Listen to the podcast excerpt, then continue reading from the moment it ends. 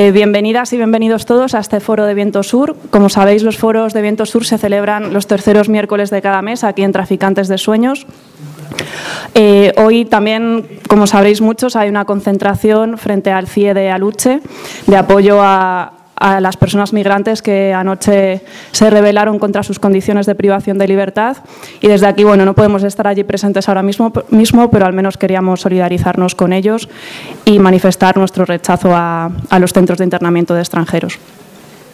El objeto, bueno, el foro de hoy se titula El PSOE en la, en encrucijada y el objeto de este debate es, eh, más allá de la coyuntura concreta, analizar con una mirada de ciclo largo eh, la crisis que atraviesa, el PSOE. Todo esto sin olvidar el contexto de crisis de la socialdemocracia europea y pensar también un poco eh, la relación de interdependencia entre la crisis del PSOE y la crisis del régimen del 78. También queríamos debatir eh, en torno a si la batalla que ha tenido lugar dentro del PSOE es una batalla de proyectos estratégicos, como algunos presentan, o es una batalla más en torno al poder. El papel de los medios, que han tenido eh, primero en la consecución de la crisis, en la prefiguración de la crisis con la ofensiva de prisa, y luego también en la presentación de Pedro Sánchez eh, como una especie de Jeremy Corbyn casi español que se enfrenta a las élites de su partido. En última instancia, también queríamos hablar de los límites del parla parlamentarismo, en tanto en cuanto que parece que va, a darse una investidura de Mariano Rajoy próximamente y que podría ser que la crisis del PSOE se cerrase, se cerrase por arriba. Para hablar de todo esto, eh, contamos con Antonio García Santes, Mases, que es profesor de Filosofía Política en la UNED y ex portavoz de Izquierda Socialista con David Llorente, diputado de Podemos Castilla-La Mancha y militante de anticapitalistas, María Eugenia Rodríguez Palo, profesora de Filosofía del Derecho en la Universidad Carlos III, y Emanuel Rodríguez, que es historiador y miembro de Fundación de los Comunes y de Traficantes de Sueños. Eh, vamos a tener, bueno, cada uno de los ponentes tendrá 15 minutos de intervención. Eh, las intervenciones son por orden alfabético. Eh, recuerdo que, bueno, que es norma de la casa no aplaudir después de las intervenciones, así agilizamos el debate y tenemos tiempo luego para que podamos intervenir todas en el debate. Eh, ah, voy a pasar una hoja para los que no estéis inscritos en, la base de datos de Viento Sur. Si queréis estar eh, informados del resto de foros, apuntáis vuestro correo y nombre. Muy.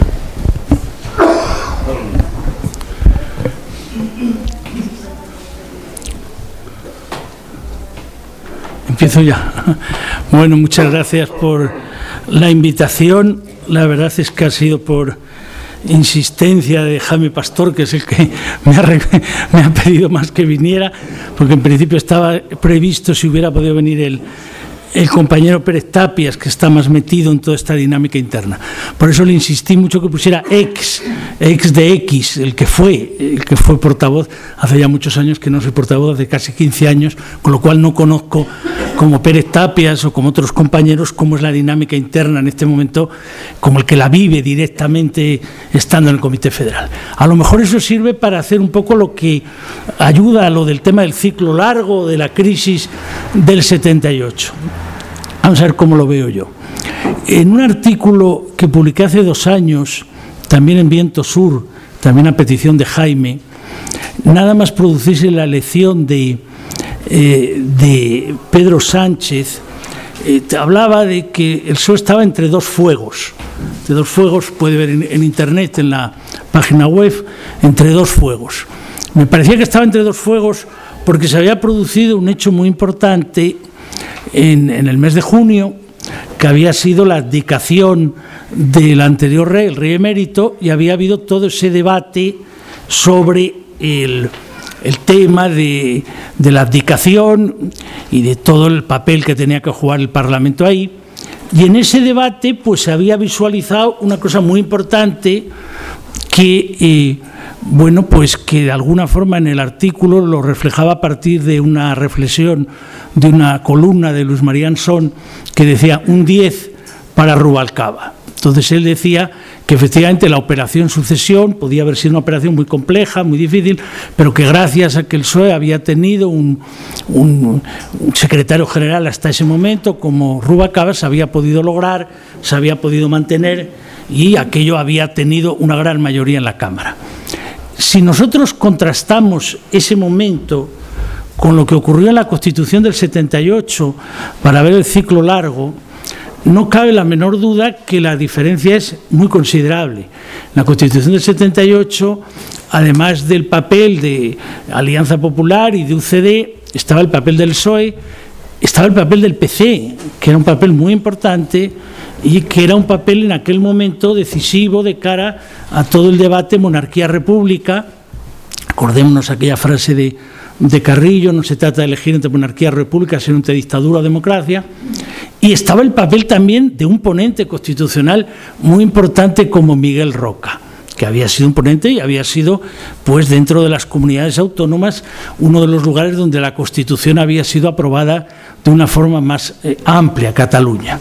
Me parece que la crisis del régimen, si la queremos llamar así, o la crisis del modelo del 78, tiene que partir de lo que ocurre aquel día. Evidentemente aquel día se explicita algo que venía ya desde la sentencia del Tribunal Constitucional, desde el 2010, y lo que ocurre ahí es que efectivamente el nacionalismo catalán ya no se considera vinculado a ese proyecto.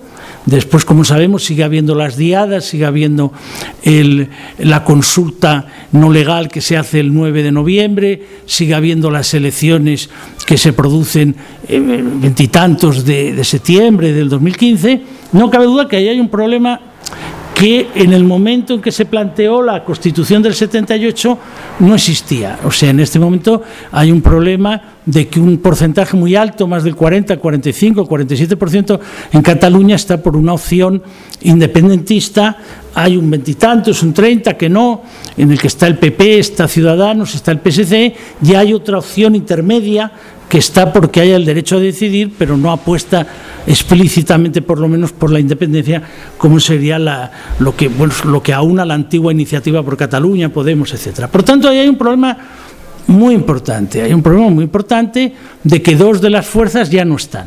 Paradójicamente, sin embargo, hay la situación de que la fuerza eh, del Partido Nacionalista Vasco, que no apoyó en aquel momento la, la Constitución, apoyó el Estatuto de Autonomía, sin embargo, pues en este momento tiene una posición mucho más moderada en el sentido de alejarse de lo que fue la propuesta de Ibarreche. Entonces, en esa circunstancia, ¿por qué el PSOE comenzaba a estar entre dos fuegos? Porque recibía el 10 de, de, de Ansón a Rubacaba y a la vez en aquella época se publicó un artículo en público de José María Antentas, de un profesor de Barcelona, en donde José María Antenta decía, cuidado con esto porque nos podemos encontrar en una situación que el PSOE llegue a recomponerse y que la brecha de oportunidad que se ha abierto en el lenguaje de Podemos se cierre y el PSOE logra recomponerse, hay que intentar organizar la alternativa antes de que el PSOE se recomponga. La pregunta de lo ocurrido en estos dos años es qué debate interno se ha dado allí para ver cómo era la mejor manera de, de intentar sobrevivir entre los dos fuegos, ¿no? Entonces yo creo que ahí hay datos muy importantes.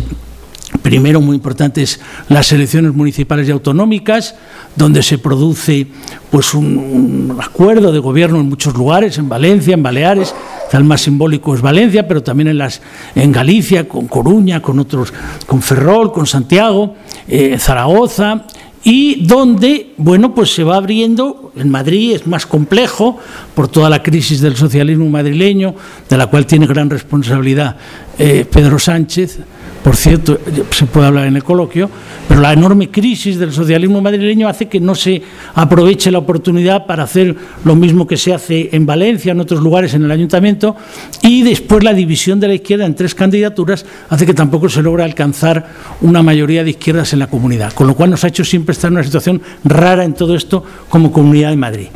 Pero no cabe duda que eso está ahí. Entonces la pregunta es, a partir de ahí, ¿eso puede llegar a plasmarse en una opción de gobierno. Antes de eso es muy importante las elecciones catalanas. Entonces yo creo que en las elecciones catalanas se produce un hecho que ahora sí que sería interesante, visto todo lo que estamos ahora discutiendo, volver a poner la película de León de Aranoa. Los que hayáis visto la película recordaréis que él va entrando allí, entonces, la noche de las elecciones catalanas, cuando él va allí, mete la cámara, cómo están en aquel momento la cúspide, la cúpula de Podemos, cómo están, qué cara se les pone, no podían imaginar que llegara una situación donde la primera fuerza fuera eh, la coalición nacionalista de Junts por el Sí, la segunda Ciudadanos, la tercera fuera el PSC y la cuarta Podemos. Y hay la duda de si eso significa que el proyecto ha embarranado o por el contrario no, que es una excepción, una anomalía en el tema catalán. Entonces, si queremos ir a la pregunta, pregunta importante, de más allá de las estrategias para sobrevivir que se han dado, ¿en qué situación nos encontramos? Hombre, ahora ya no nos encontramos como cuando se puso el título a este coloquio, la encrucijada, porque encrucijada es cuando tienes dos caminos. O sea, aquí ya parece que se ha decantado claramente un camino. Entonces, a partir de ahí, si nosotros tuviéramos el debate, en vez de hoy lo tuviéramos pues dentro de 15 días y ya se hubiera producido la investidura, ¿qué pensaríamos? Bueno, pues pensaríamos que en ese momento, por decirlo con el lenguaje que se utilizaba ayer, después del lío que se ha organizado, el PSOE queda como una casa en ruinas, como un solar que dice este Fernández. Es decir, tú puedes reconstruir la casa. Difícil. ¿Por qué es difícil? Bueno, porque se han cometido muchos errores por los dos sectores, porque los dos sectores han quedado muy quemados en la operación, tanto el, el, sector de Sánchez como el sector de Susana, porque el diario emblemático, el intelectual, digamos, orgánico del partido durante años que ha sido el país, ha quedado también muy deteriorado, los tres han quedado muy deteriorados, y porque además hay una duda, casi me atrevería a decir, existencial sobre qué camino toca, tomar. Y yo creo que esto, si se me permite, tiene bastante que ver con el problema de la generación.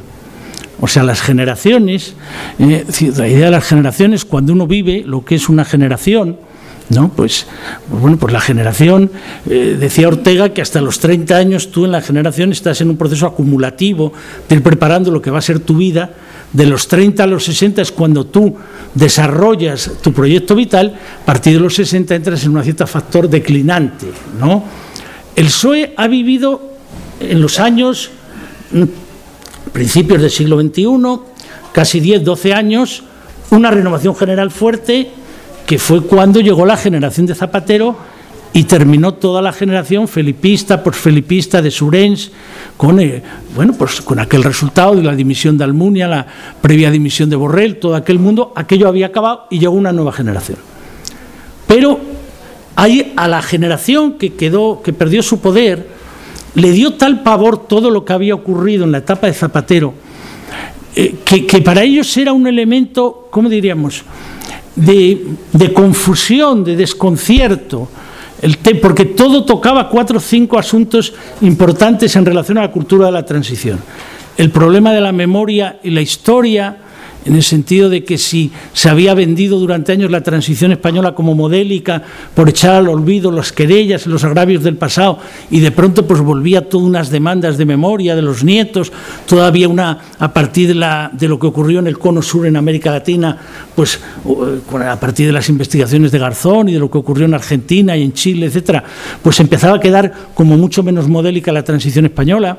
El concepto de nación, aquella frase de Zapatero, concepto de nación es discutido y discutible, entonces todo eso generó un problema, pero entonces exactamente qué es, pero dónde vamos, qué significa el federalismo, el problema del laicismo, que también rompía, y el problema de la alianza de civilizaciones. Yo a los alumnos muchas veces les digo, esto tiene algo, si tú en un ordenador pones unas pantallas, y abres una carpeta, ya veo, sí, y en la carpeta, veo que son cinco, sí, y en la carpeta tú vas poniendo un archivo que ponga memoria histórica, y otro que ponga federalismo, y otro que ponga laicismo, y otro que ponga alianza de civilizaciones, y tú las abres, pero los, los contenidos no están llenos de sustancia, pues el desconcierto te aumenta.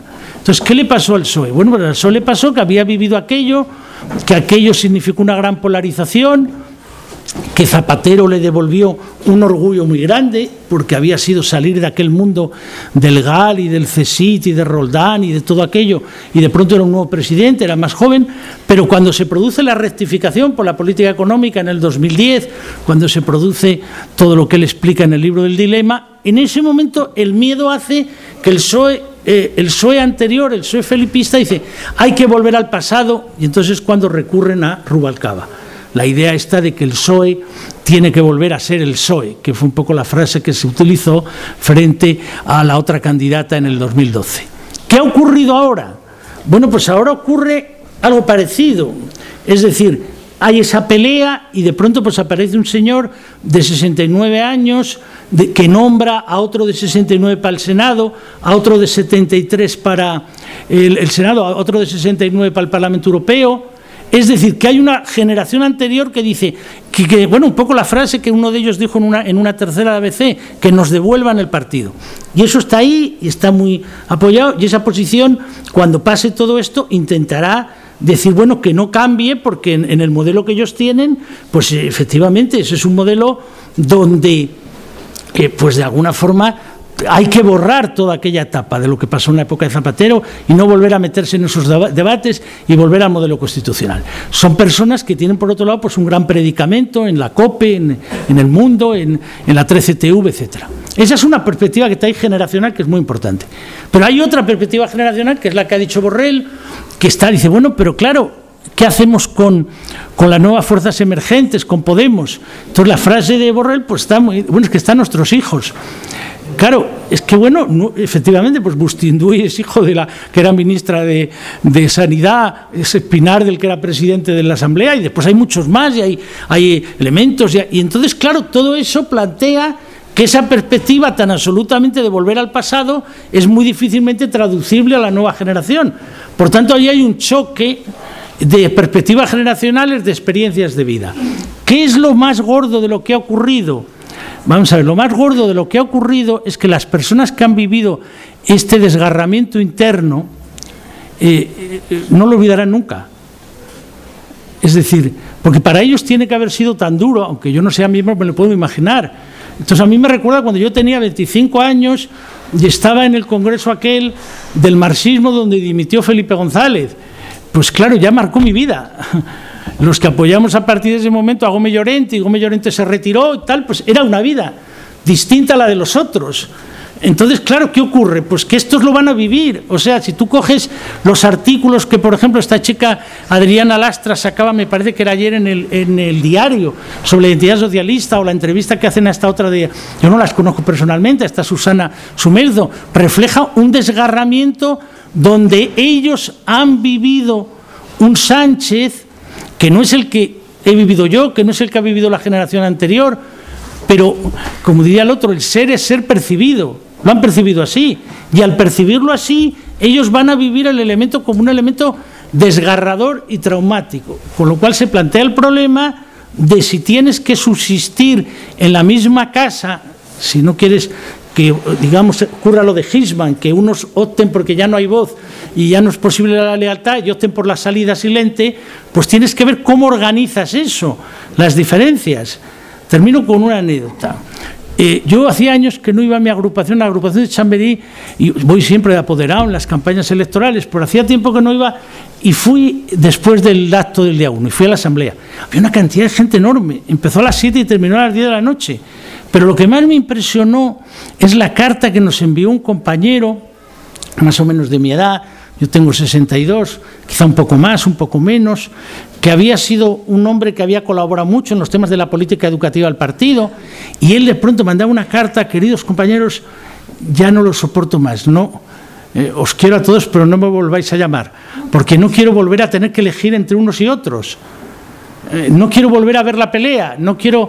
Eh, ¿Por qué? Porque, bueno, pues este era un compañero que había sido muy en esa agrupación de Chamberí, pues el hombre, desgraciadamente para él, solía estar en minoría, porque esta es una agrupación donde izquierda socialista es la mayoría, él era muy de Rubalcaba, pero había apoyado mucho a Sánchez y pensó, madre mía, meterme ahora en el debate de que me llamen unos, me llamen los otros, ya no quería saber nada. Entonces puede ocurrir que haya gente que no aguante la, fractura interna, que no aguante la mirada de sus familiares, de sus hijos, puede ocurrir una cantidad de cosas que en este momento son imprevisibles.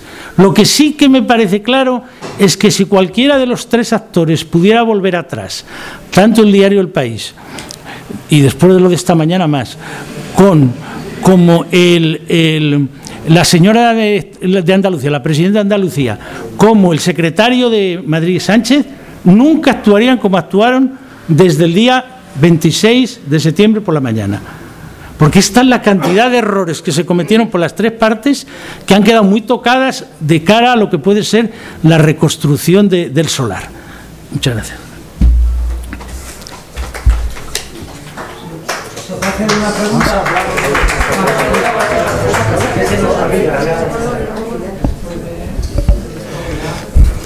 Sí, las preguntas al final.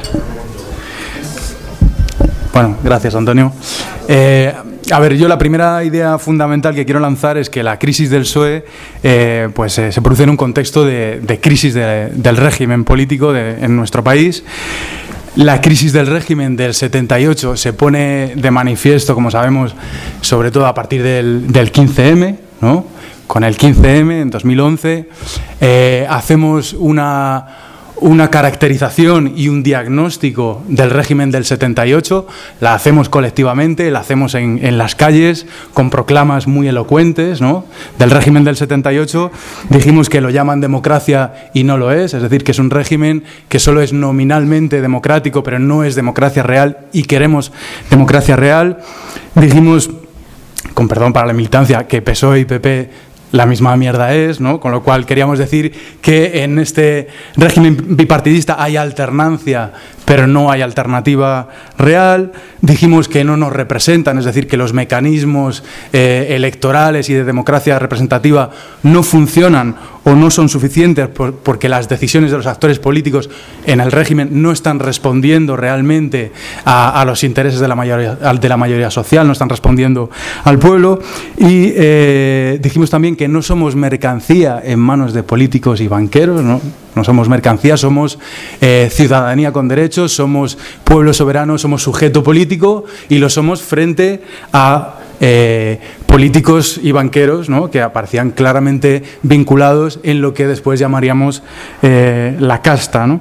Eh, y dijimos también, en, definitiva, que el problema es el sistema. ¿no? Es decir, que no se trata de una decisión política de un partido o de un gobierno, sino que se trata del sistema político en su conjunto, se trata del régimen, se trata del conjunto más amplio de relaciones de poder y de instituciones políticas y de cómo funcionan. ¿no? Por lo tanto, eh, la crisis del PSOE se produce en este contexto de crisis de régimen, que se produce a su vez en un contexto más amplio de crisis capitalista.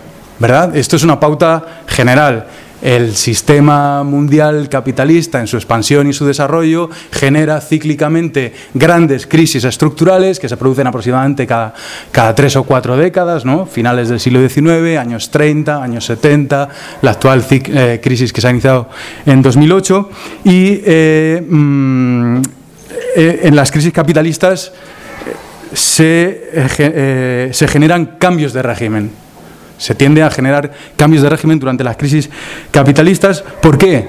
Porque en las crisis capitalistas se agudiza el conflicto distributivo entre clases sociales. Durante los ciclos de expansión puede haber un cierto conflicto en torno a cómo se distribuyen los beneficios, pero cuando llega la recesión, la crisis capitalista, el conflicto es en, torno a cómo se distribuyen y se socializan las pérdidas. ¿no? Es un conflicto mucho más agónico, más polarizado, más, más eh, agudo y además se hace más evidente la naturaleza de clase del régimen político.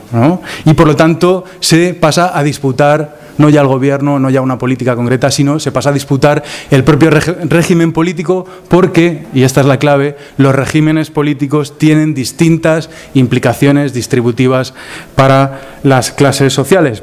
Y en este sentido, el 15M, aunque como sabemos no es un movimiento eh, de clase, sí forma parte de la lucha de clases en torno al régimen político y a sus implicaciones distributivas. La crisis de régimen se, desencadena además bajo un gobierno del PSOE, el gobierno de Zapatero, que no es, eh, no creo que se pueda caracterizar como el mejor presidente de la democracia, sino precisamente aquel bajo cuyo gobierno estalló la indignación popular, la indignación eh, ciudadana. ¿no?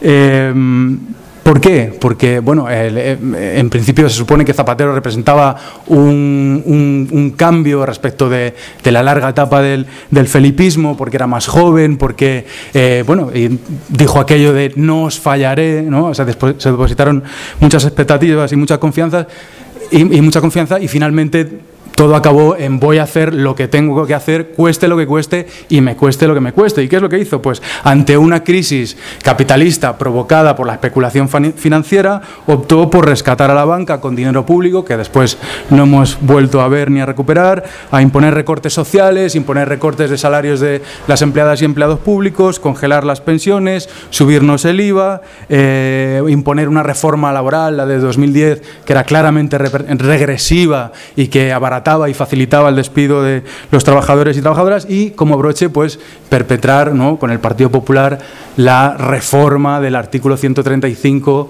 de la Constitución española, ¿no? de la sacrosanta Constitución que no se podía tocar y que se tocó y cómo se tocó al dictado de la Troika y del, y del capital financiero para encadenarnos al, al, pago de una deuda ¿no?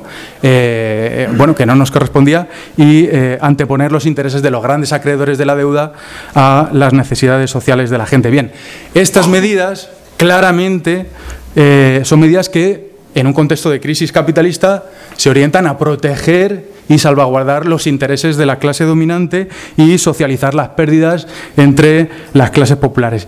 Y el hecho de que estas medidas las impusiera el Partido Socialista, que supuestamente dentro del bipartidismo es el partido que sería más favorable a las clases eh, populares, pues eh, hizo más evidente que el problema era el régimen político. ¿no?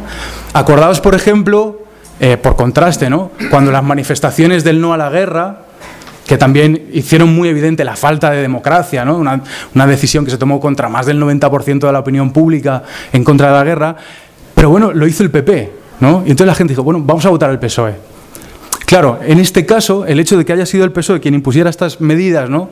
tan claramente antisociales y antipopulares, pues hizo más evidente que el problema era el régimen político. Bien, segunda idea fundamental y claramente vinculada. ¿no? El PSOE es, o, o más bien ha sido, ¿no? un pilar fundamental del régimen del 78. Y lo ha sido sobre todo porque ha desempeñado un papel clave en la integración dentro del régimen de las clases populares y de la diversidad territorial.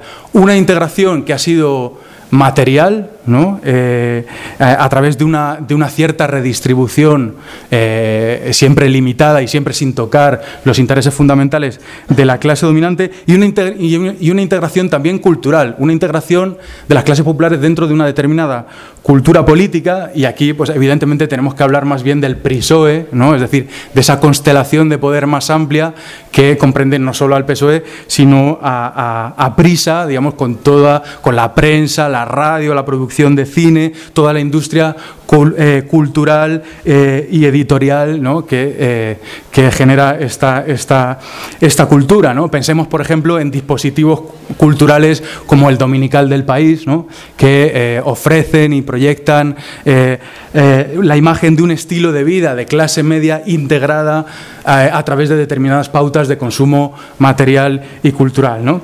bien, esta, esta integración de las clases populares, integración material y cultural, funciona durante un ciclo de expansión económica, ¿no?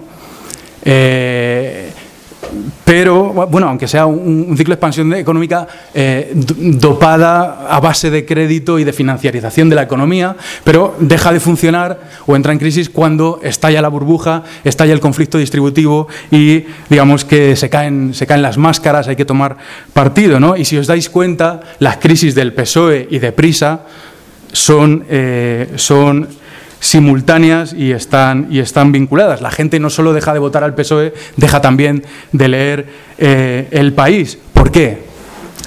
Porque se pierden las formas, ¿no? Eh, eh, digámoslo así. Se empieza a despedir a columnistas y a periodistas que son excesivamente independientes, se empiezan a, publicar editoriales, eh, bueno, pues panfletarios, ¿no? empieza a haber denuncias desde la propia redacción de falta de rigor y profesionalidad y de, exceso de, manipulación y, bueno, pues este, estaba pensando en el, editorial de, de, los insultos a Sánchez, ¿no? Tan explícito y muchos otros, ¿no? Eh, en fin, hay muchos, hay muchos ejemplos, ¿no? Entonces, digamos que ese aura de, rigor, de, profesionalidad, ¿no? Que tenía que tenía el país, ese prestigio, se desvanece y, eh, bueno, pues digamos que que empieza a dar un, poco de vergüenza, ¿no? de, vergüenza ajena y propia también para, para, los lectores, y se revela realmente en ese contexto pues, como, como lo que es verdaderamente ¿no? un intelectual orgánico, no ya del partido, sino del régimen y de la, y de la, clase, y de la clase dominante. ¿no? Bien, eh, el, el PSOE forma parte integral del régimen del 78 porque eh, tiene una vinculación orgánica con el poder y con la clase dominante. ¿no? Y tiene una vinculación orgánica a, través de mecanismos estructurales que se han ido haciendo cada vez más conocidos, ¿no? la financiación por grandes empresas y grandes bancos, la financiación regular y la irregular. Todos los partidos del régimen se han financiado también irregularmente, ¿no? Eh, o, por ejemplo, mecanismos como las, eh, las puertas giratorias, ¿no? que conectan la cúpula del partido con los consejos de administración de los grandes bancos, de las grandes empresas del, del IBEX 35. ¿no? Los notables los, y las notables del PSOE trabajan literalmente a sueldo de las energéticas, las constructoras, los bancos, y evidentemente ese entra de, vínculos, de intereses y perspectivas compartidas, pues eh, hace que las políticas del PSOE pues, mm, eh, se orienten generalmente y crecientemente a favor de los intereses de la clase dominante. Bien, cuando estos mecanismos estructurales no son suficientes, eh, pues además se activan mecanismos eh, eh, digamos, más crudos o más duros, ¿no? lo que podemos llamar golpes oligárquicos. Pues el, más evidente de, ellos, pues el, golpe que hubo en el, en el Comité Federal en los días pasados, pero no es el primero y no es el único. ¿no? Podemos eh, remontarnos a antecedentes como, por ejemplo, el Tamayazo de 2003, que fue también después de unas segundas elecciones, que fue también para evitar, en ese caso, un gobierno eh, con Izquierda Unida y, eh, bueno, mm, pues todo indica que también detrás había todo un entramado de intereses inmobiliarios y, demás, aunque después no se pudo llegar a, investigar ni, a clarificar. O, también, si queréis, la propia reforma del artículo 135 de la Constitución española es un, es un, es un golpe oligárquico, ¿no? Em, bien, por lo tanto, no es el primer golpe, digamos, pero Mm, tal vez sí sea el último, ¿no? porque parece que pues, ha provocado una, una, crisis, una crisis terminal. ¿no? Bien, eh, última idea. La, la, crisis del régimen se eh, manifiesta de manera especialmente aguda en el, en el, PSOE, en el Partido Socialista, pero afecta al sistema de partidos en su conjunto. ¿no? Eh, en los últimos años pues en lugar de operar el, habitual trasvase de votos o, giro pendular entre el PSOE y el PP, empieza a funcionar, eh, eh, se, registra, digamos, una, una, pérdida significativa y simultánea de apoyos a ambos partidos. ¿no? Este, este cambio se observa claramente en las elecciones europeas de 2014, en las que PSOE y PP eh, solo logran sumar el 49% de los votos y aparece también por primera vez Podemos con un 8% es en los meses siguientes, por cierto, ¿no? en, otoño-invierno de 2014, cuando Podemos registra los mayores apoyos eh, que ha tenido nunca. ¿no? Hay algunas encuestas eh, que le otorgan un 28% de, de los votos como primera fuerza. ¿no? con un discurso combativo, con un programa de ruptura, con los círculos en plena expansión. ¿no? Eh, en las elecciones generales de diciembre de 2015 se, confirma este cambio de tendencia en el sistema de partidos. ¿no? PP y PSOE eh, solo logran sumar un 50, bueno, pasan de un 72% a un 50% de los votos y emergen pues, eh, Podemos y las confluencias con un 20%, Ciudadanos con un 13% y en las elecciones del 26J de 2016 pues se consolida ese cambio de tendencia reproduciendo básicamente los mismos eh, resultados, aunque sí hay una ligera recuperación del bipartidismo, ¿no? de PSOE y PP, que suman un 55% de los votos, eh, la mayor parte de, esa recuperación eh, atribuible al, PP, ¿no? que recupera cuatro puntos. pero no obstante, bueno, pues hay, hay factores que sugieren o indican que ese cambio de tendencia se va a seguir profundizando. Porque también hay un factor generacional, es decir, el bipartidismo tiene su apoyo eh, sobre todo concentrado en las generaciones más mayores y eh, los partidos emergentes, sobre todo Podemos, en las generaciones más jóvenes. Por lo tanto, a la medida que se va produciendo un, relevo generacional, si esto se mantiene así, pues también se irá profundizando ese cambio. Y además hay un factor territorial, ¿no? Los partidos, el PP y PSOE, tienen cada vez una distribución menos homogénea en el territorio, ¿no? Sobre todo en Cataluña, eh, País Vasco, Galicia parcialmente, ¿no?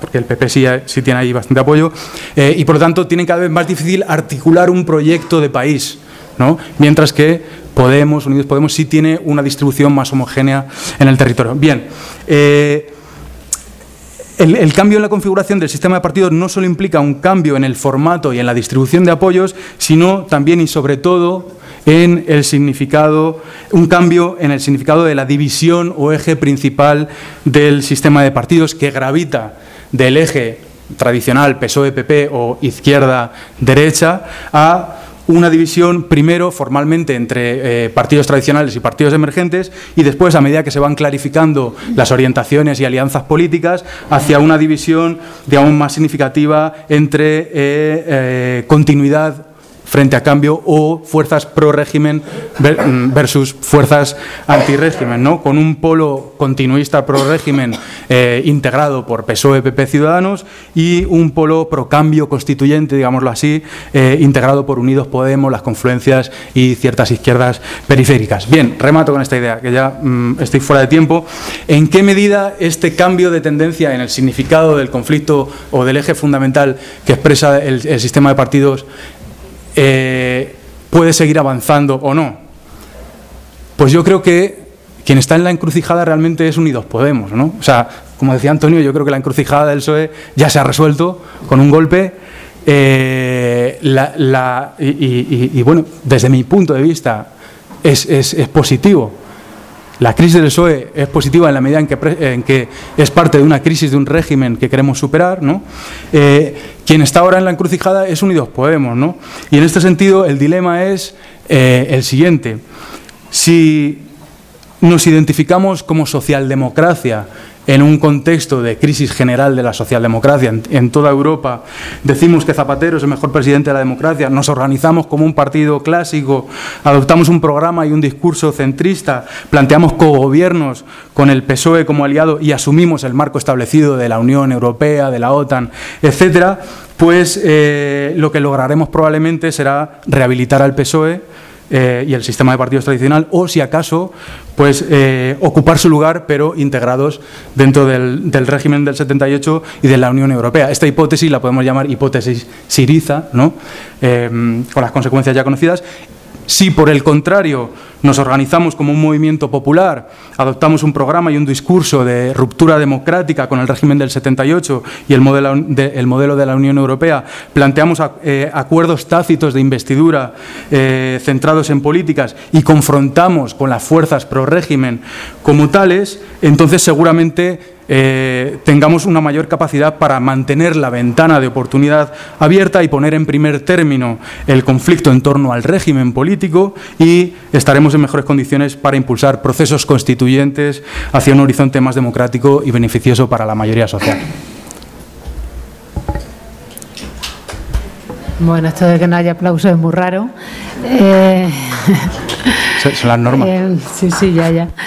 Bueno, pues buenas tardes eh, a todos y todas. Bueno, yo em, voy a intentar brevemente hacer un pequeño análisis de lo que yo pienso que son las causas de esta crisis del PSOE y apuntar en qué medida es para el mismo PSOE eh, algo superable o es algo más bien insuperable. No, no hay, eh, digamos, no pretendo ser exhaustiva porque pienso que además de las que yo voy a plantear hay otras y además las que voy a plantear son un poco heterogéneas, es decir, que voy a plantear algunas causas en las que me voy a detener menos, que son de carácter yo creo que más estructural, más de fondo y que afecta al PSOE en cuanto a Partido Socialdemócrata, como ha afectado a otros partidos socialdemócratas en Europa.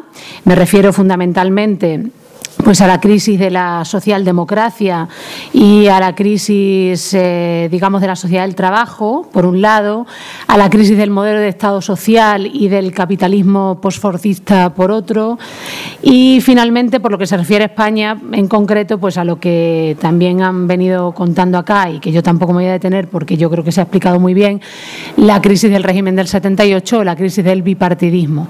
Estas serían tres, digamos, causas de carácter más estructural a las que voy a aludir someramente.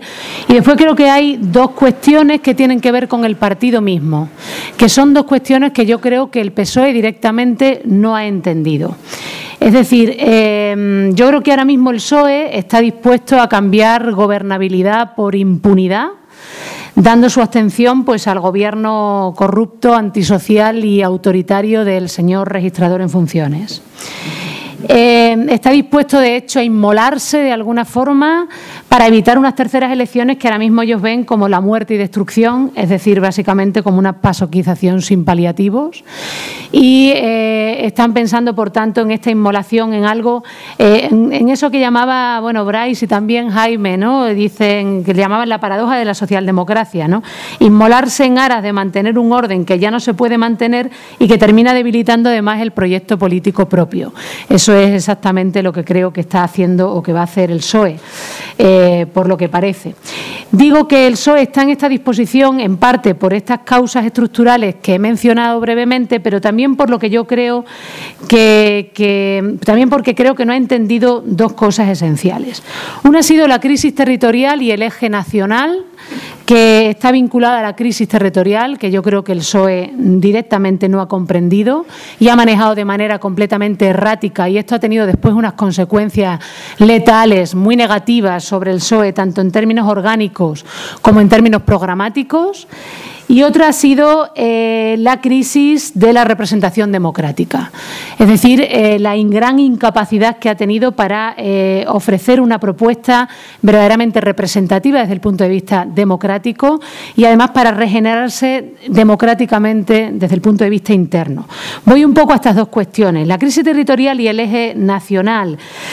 Bien, como digo, creo que el PSOE ha dado una respuesta cuando menos errática a este tipo de cuestiones, sin entender para nada ni lo que ha significado el derecho a decidir ni lo que ha significado el referéndum en una especie de confusa genealogía en el manejo de estas cuestiones. Y esto ha tenido, como digo, dos consecuencias negativas sobre el partido, tanto en términos orgánicos como programáticos. En términos orgánicos, porque las baronías territoriales, que son las que están en Andalucía, Extremadura, Castilla-La Mancha, eh, Valencia, en alguna medida Asturias y eh, Aragón, son ahora mismo los únicos tentáculos vivos que tiene el PSOE eh, porque precisamente ha perdido, eh, ha ganado, digamos, espacio en el ámbito autonómico local en esas comunidades autónomas, habiéndolo perdido en el ámbito estatal y también en otras comunidades autónomas como Cataluña, es decir, las comunidades autónomas más singulares como Cataluña o Euskadi. Es decir, la pérdida de poder institucional en Cataluña frente al poder socialista andaluz, yo creo que es un cáncer, digamos, que está arrastrando el PSOE desde el 2010.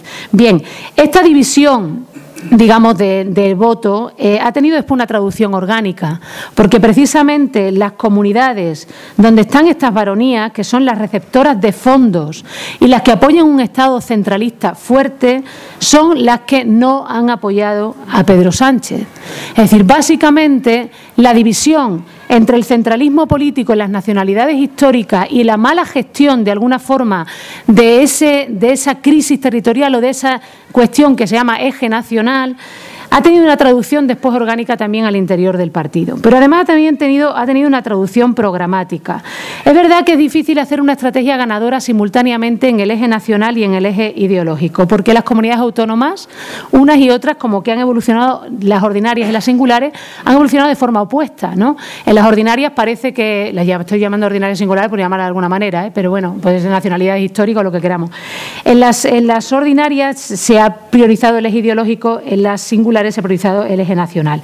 El problema del PSOE es que no ha atendido satisfactoriamente ni a un eje ni al otro. En primer lugar, porque desde el punto de vista ideológico ha hecho apuestas ideológicas cada vez más desconectadas de sus propias bases sociales.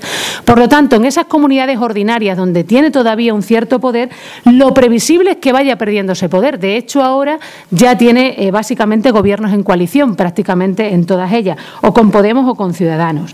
Y después, respecto del eje nacional, no ha logrado manejar con lucidez prácticamente en ningún ningún momento de su historia la cuestión nacional.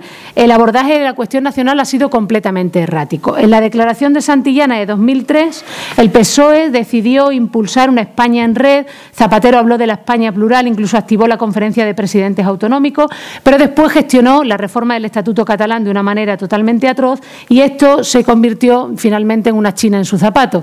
Al final se tradujo en una feroz eh, campaña del Partido Popular y en un recurso de inconstitucionalidad que se saldó con la sentencia de 2010. Esto supuso un descrédito enorme para el PSC y además para el federalismo en Cataluña. Un descrédito que además el PSC ha contribuido, digamos, a aumentar precisamente también por el tratamiento errático que ha hecho de la propia cuestión nacional en, en Cataluña. En el 2013 hace el PSOE la declaración de Granada, donde habla de un nuevo pacto territorial de la España de todos y ahí plantea un federalismo totalmente simétrico y vago que no resulta ni ha resultado jamás ni persuasivo ni cautivador. Entre otras cosas porque no ha tenido en cuenta las diferentes vocaciones políticas de las distintas comunidades autónomas, tratándolas a todas por igual, y además ha intentado simplemente federalizar el modelo autonómico vigente, reconociendo nacionalidades históricas y una especie de Senado con Cámara territorial. Básicamente, el PSOE se ha manejado mal, tanto en el eje ideológico como en el eje nacional, a pesar de que todavía le renta de alguna manera, fundamentalmente por sus redes clientelares, el eje ideológico, es decir, el éxito que ha podido obtener en estos últimos tiempos en las comunidades autónomas eh, ordinarias. Lo que yo creo que el PSOE no ha entendido ni está dispuesto a entender, por lo que parece, es que estos dos ejes se tienen que ver de manera unificada, es decir, que se tiene que trabajar por los derechos sociales y, por tanto, por el eje ideológico, a la vez que se trabaja por los derechos políticos y, por tanto, por el eje nacional. Es decir, que una sociedad igualitaria es suficiente, pero, digamos, es necesaria, pero no es suficiente, y que los derechos sociales tienen también una dimensión comunitaria.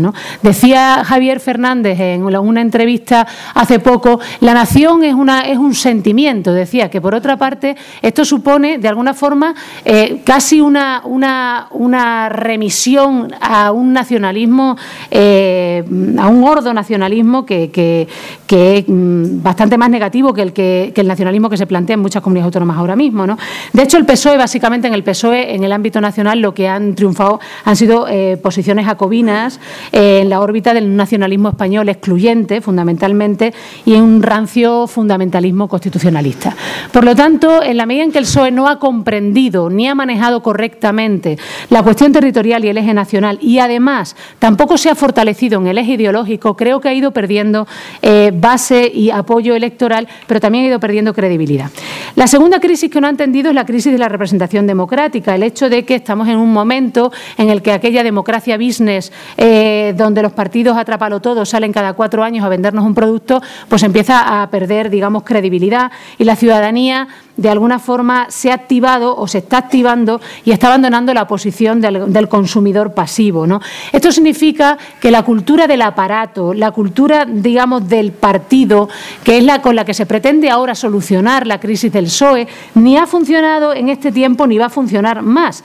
De hecho, una buena parte de la descomposición del PSOE se debe precisamente a esta organización interna del partido basada en la burocratización, la centralización, la carrera por el caudillaje, la falta de democracia interna con férrea disciplina de voto, liderazgos verticales y depredadores que generan facciones permanentemente enfrentadas, distancia de las bases y, sobre todo, desideologización. Es decir, estos son síntomas de la decrepitud política que sufre este partido y que evidentemente es una decrepitud que sufren otros, pero que no por un mal extendido, digamos, ese mal es más saludable. Lo cierto es que los socialistas aparateros ahora ven la consulta a la militancia, digamos, como el horror de los horrores, cuando en realidad cuando hablamos de militancia en el PSOE hablamos fundamentalmente de cuadros. De hecho, la militancia representa únicamente el 5% de los votantes del PSOE, lo que significa que el PSOE es el prototipo partido atrapalo todo. Decir, que es un partido que ni está en la calle ni se le espera. De alguna manera el PSOE, una de las cosas es que no ha entendido absolutamente nada de lo que ha pasado en la calle en este tiempo, no ha entendido nada de lo que ha significado el 15M, no ha sabido entenderlo y, por supuesto, no ha sabido rentabilizarlo. Y, mm, digamos, yo creo que precisamente en este contexto los riesgos de una consulta a la militancia no son tan altos, precisamente, como los que eh, se representa el, aparato represor. ¿no? Eh, por otra parte, hablaba de desideologización A mí me parece que lo que le ha pasado también al partido es que ha ofrecido una visión muy funcional y muy, pragmática de la política, sin que hubiera ni proyecto, ni acompañantes, ni cómplices. Lo mismo le ha dado ir al centro izquierda que pelearse por, eh, digamos, el centro derecha con Ciudadanos, con, eh, los, eh, con UPE, es decir, en, última instancia también ha manejado la posibilidad de unirse a, Unidos Podemos, con los independentistas, con el Partido Popular. Todo esto ha generado una enorme desconfianza también en su electorado. Lejos de podemizarse, como dice Javier Fernández, flamante ya en la gestora, cada vez más flamante, pues lejos de podemizarse, lo cierto es que yo creo que el suelo que ha sufrido es una enfermedad de moderación grave, que le ha arrastrado, digamos, a la más absoluta esquizofrenia. Y es curioso porque precisamente cuando el mejor le ha ido al PSOE ha sido cuando ha optado por un proyecto político de izquierdas. Fijaos, cuando Felipe González obtuvo sus victorias apabullantes en el 82 y en el 86 fue precisamente cuando tenía un discurso más rupturista. En ese momento obtuvo el 48.1 y el 44.1 digamos, de la, de la, del apoyo electoral. ¿no? Em, evidentemente, cuando empezó a pensar en la Beautiful People socialista fue cuando empezó a perder apoyo. Lo mismo le pasó también a Zapatero, precisamente su agenda izquierdista, y vamos a poner izquierdista entre comillas, ¿no? lo que llamaría Javier Fernández la podemización, pues eh, em, tuvo bastante éxito tanto en 2004 como en 2008 y sin embargo a partir del 2010 cuando precisamente abrazó el discurso del There is not alternative, es decir, el TINA, y se lanzaron a la reforma del 135, fue cuando perdieron 59 escaños y 4 millones de votos. De manera que, eh, ¿de dónde procede el miedo a la podemización? Decía que además de estos problemas de falta de comprensión interna, que es que yo creo que básicamente el PSOE eh, ha tenido el, problema de que no, que no ha llegado, digamos, a enterarse de los cambios que le han circundado, ¿no? Y de hecho siguen esa especie de inercia melancólica del partido ganador, cuando de hecho yo creo que em, ahora mismo todos los, todos los que ganen o todos los que gobiernen van a ser lo que llamaría Rubalcaba partidos o gobiernos Frankenstein, ¿no? Dudo mucho que muchos partidos vayan a gobernar hoy con más de un 40%, ¿no? De hecho, el PSOE lleva bajando desde noviembre de 2015 a junio de 2016 bajó del 35 al 22%, es decir, 15 puntos. Está bajando continuamente y se está suicidando de alguna forma frente a su propia impotencia. No, ha sabido, digamos, manejar de alguna manera esta bajada escalonada eh, y este, este, esta crisis, en cierto modo, del bipartidismo imperfecto en el que estaba instalado. Hay también, y voy terminando, eh, dos cuestiones de carácter estructural en las que lamentablemente no me puedo detener, pero sí creo que también afectan notablemente a la crisis del PSOE. Aunque son de carácter, digamos, más estructural, como digo. Una es la crisis de la, una es la crisis de la socialdemocracia y la propia sociedad del trabajo, ¿no? El hecho de que ya, de, que el propio neoliberalismo digamos, eh, que ha apoyado, que en cierto modo ha venido apoyado por la tercera vía, ¿no? Acordaos de cuando Blair pues decía aquello del mercado laboral necesita un sector de bajos salarios para poder ofertar trabajos que requieran esa preparación, es decir, el propio neoliberalismo que la tercera vía ha apoyado y ha, eh, digamos, ha tenido como resultado una precarización del mundo laboral que ha hecho que precisamente eh, el PSOE y partidos socialdemócratas perdieran su base social, precisamente porque ya no hay, digamos, la clase obrera no goza de la estabilidad ni de la continuidad biográfica ni de la seguridad que tenía y ha perdido, en cierto modo, espacio electoral eh, todo lo que tiene que ver con las necesidades de la clase obrera y con el llamado pleno empleo. Está ocupando ese espacio precisamente y está haciendo llamadas a la clase obrera, pues May, em, los Tories, Trump, es decir, todo precisamente la derecha más chunga, es la que está precisamente apelando a la clase obrera y al trabajador blanco, a la white trash en, Estados Unidos, bajo presupuestos nacionales, xenófobos, proteccionistas, como formas precisamente de inclusión social. Cuando ya el trabajo ha dejado de ser de alguna forma un elemento central en, eh, digamos, en lo que viene siendo la cohesión social. Esto yo creo que afecta notablemente al discurso de los partidos socialdemócratas. Y termino finalmente la propia crisis del keynesianismo, que no es más que la crisis del capitalismo, porque el, keynesianismo es básicamente, está apoyado fundamentalmente en la ideología del crecimiento y es en esencia una ideología capitalista. El capitalismo, de hecho, está en crisis, cada vez estará más en crisis, y no solamente por razones sociales, eh, es decir, porque mm, está basado en una concentración del poder y de la riqueza eh, considerable, sino también por razones ecológicas. Finalmente termino. La tercera vía, desde mi punto de vista, es hoy una geoestrategia orientada, como se ha visto en este momento, hace muy poco, orientada a sacrificar la soberanía popular en favor de la estabilidad del poder económico, es decir, más gobernabilidad y menos democracia. Y eso es lo que, de hecho, está representando en este momento el Partido Socialista. Muchas gracias.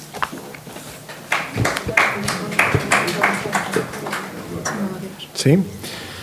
Bueno, pues em, eh, nada, agradecer lo primero al Foro de Viento Sur la invitación eh, a Traficantes de Sueños, esta casa a la cual pertenezco, y a los tres ponentes. Yo creo que lo que voy a intentar ser breve, ¿vale?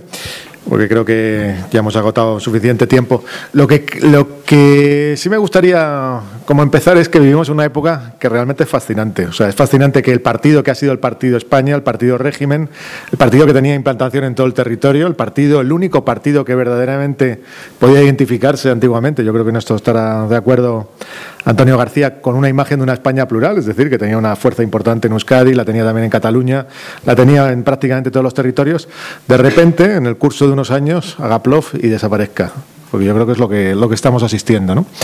Y que lo haga además en una situación en la cual la alternativa, lo que sería ese conglomerado llamado Unidos Podemos, tampoco eh, muestre síntomas, si queréis, de lo que podría ser pues, bueno, pues un proceso, no digo de sustitución en términos de régimen, sino de recambio de alternativa. ¿no? Yo creo que además esto de, que, de ser eh, fascinante, lo que nos abre preguntas que son de orden político, o sea, que no son de otro tipo, es decir, que no son eh, simplemente un interés analítico el que nos lleva hasta aquí, sino clara y directamente político. Y lo que tendríamos que intentar es entender cómo produce, se produce este proceso de autoinmolación de lo que, de lo que del, del Partido Socialista. ¿no? O sea, por un lado, yo creo que hay una, una cuestión eh, fundamental. O sea, si no atendemos simplemente a lo que sería la superficie, es decir, simplemente a lo que serían las decisiones de la clase política, lo que serían las decisiones, eh, bueno, pues lo que son los grandes cargos, ¿no? la dirección, la cúpula de estos, del, del Partido Socialista y del resto de partidos, lo que tenemos que ver es qué es lo que ha fallado en el PSOE eh, históricamente. O sea, el PSOE cuando se reincorpora a la vida pública, ya entrada la transición, a partir del año 75, 76, cuando después de las elecciones del 77 se convierte en un, partido con posibilidad de gobierno, cosa que en principio no estaba claro, no estaba claro si podía ser el Partido Comunista o cuál de las distintas familias socialistas que entonces existían era la que iba a llevar la batuta, la posibilidad de establecer un turnismo en España. Realmente el PSOE representa algo que es importante de entender y que no es del todo obvio. O sea, el PSOE representa las posibilidades de cambio político, de modernización eh, del país, representa la consolidación de lo que podríamos llamar una democracia homologable al resto de Europa, que yo creo que en el caso español se da. Es decir, que no comparto la crítica, si queréis, izquierdista, de decir eh, la democracia española es más incompleta que la del resto de Europa. Tiene algunos problemas, pero desde luego no está ahí el problema, lo fundamental. Eh, representa todo eso, pero lo representa atado a un proyecto social que no es un proyecto de ruptura política con el de, ruptura social con el franquismo. Y me explico en esto. Durante los años del tardo franquismo se produce en el, país una transformación social que es eh, inédita en cierto modo, que es la consolidación de lo que podríamos llamar una sociedad de clases medias. O sea, por primera vez en el país existe un cuerpo social con acceso al consumo, con ciertas garantías de lo que sería una vida no proletarizada, es decir, no una vida que se vive al día, con una generalización de la propiedad de la vivienda, que desde luego es la principal eh, política social del franquismo, con todas sus perversidades, con eh, un crecimiento de lo que es el acceso a la educación, y el PSOE es capaz precisamente de convertirse en aquel partido que puede guiar y conducir políticamente lo que no iba a ser capaz de producir el franquismo político, es decir, el reformismo franquista. Esa es la paradoja, es decir, se produce cambio político pero no cambio social. ¿Qué es lo que sucede en todo lo que es el decurso de la, democracia y que ahora mismo no tengo capacidad de, expresarlo con, cierto desarrollo? Lo que se produce básicamente es que esa formación social, que había sido la base del PSOE, se va desmoronando paulatinamente se desmorona, si queréis, eh, como hito fundamental a partir de lo que sería el Tratado de Maastricht del 92, a partir del proceso de incorporación a lo que podría ser eh, la dimensión europea del neoliberalismo con la construcción de la Unión Europea, con un ataque creciente ya no solamente sobre los salarios, como se había producido en los años 80, sino con una creciente precarización de lo que podría ser el empleo profesional, que además se va a encontrar inmediatamente saturado por la propia expansión de la universidad, con un eh, progresivo prácticas de externalización, de subcontratación, que afectan a este, a este a estos estratos eh, socioprofesionales y lo que nos encontramos es una crisis larvada de las clases medias, que además es una crisis que tiene una factura fundamentalmente generacional. Es decir, que no afecta a aquellos que tengáis más de 45 o 50 años, pero sin embargo a los que van para atrás les afecta claramente. Se afecta de una manera evidente, es decir, no se puede construir un proyecto de vida, la vivienda es inasequible a no ser que proceda de patrimonio familiar, eh, los salarios a los cuales acceden pues, son eh, ridículos, la precariedad en el empleo es enorme, etcétera. Esto, por supuesto, afecta a toda la población pero lo que es determinante en términos sociales no es simplemente que aquello que llamamos la clase de trabajadora, las clases populares, que son además términos que indican muy poco eh, o son muy poco capaces de percibir las transformaciones sociales que se producen desde los años 70 hasta los años 90 y 2000, que no se produce, desde luego, con las mismas escalas y la misma gravedad. Evidentemente, lo que es eh, la precariedad laboral afecta a determinados sectores de una manera mucho más fuerte que a otros.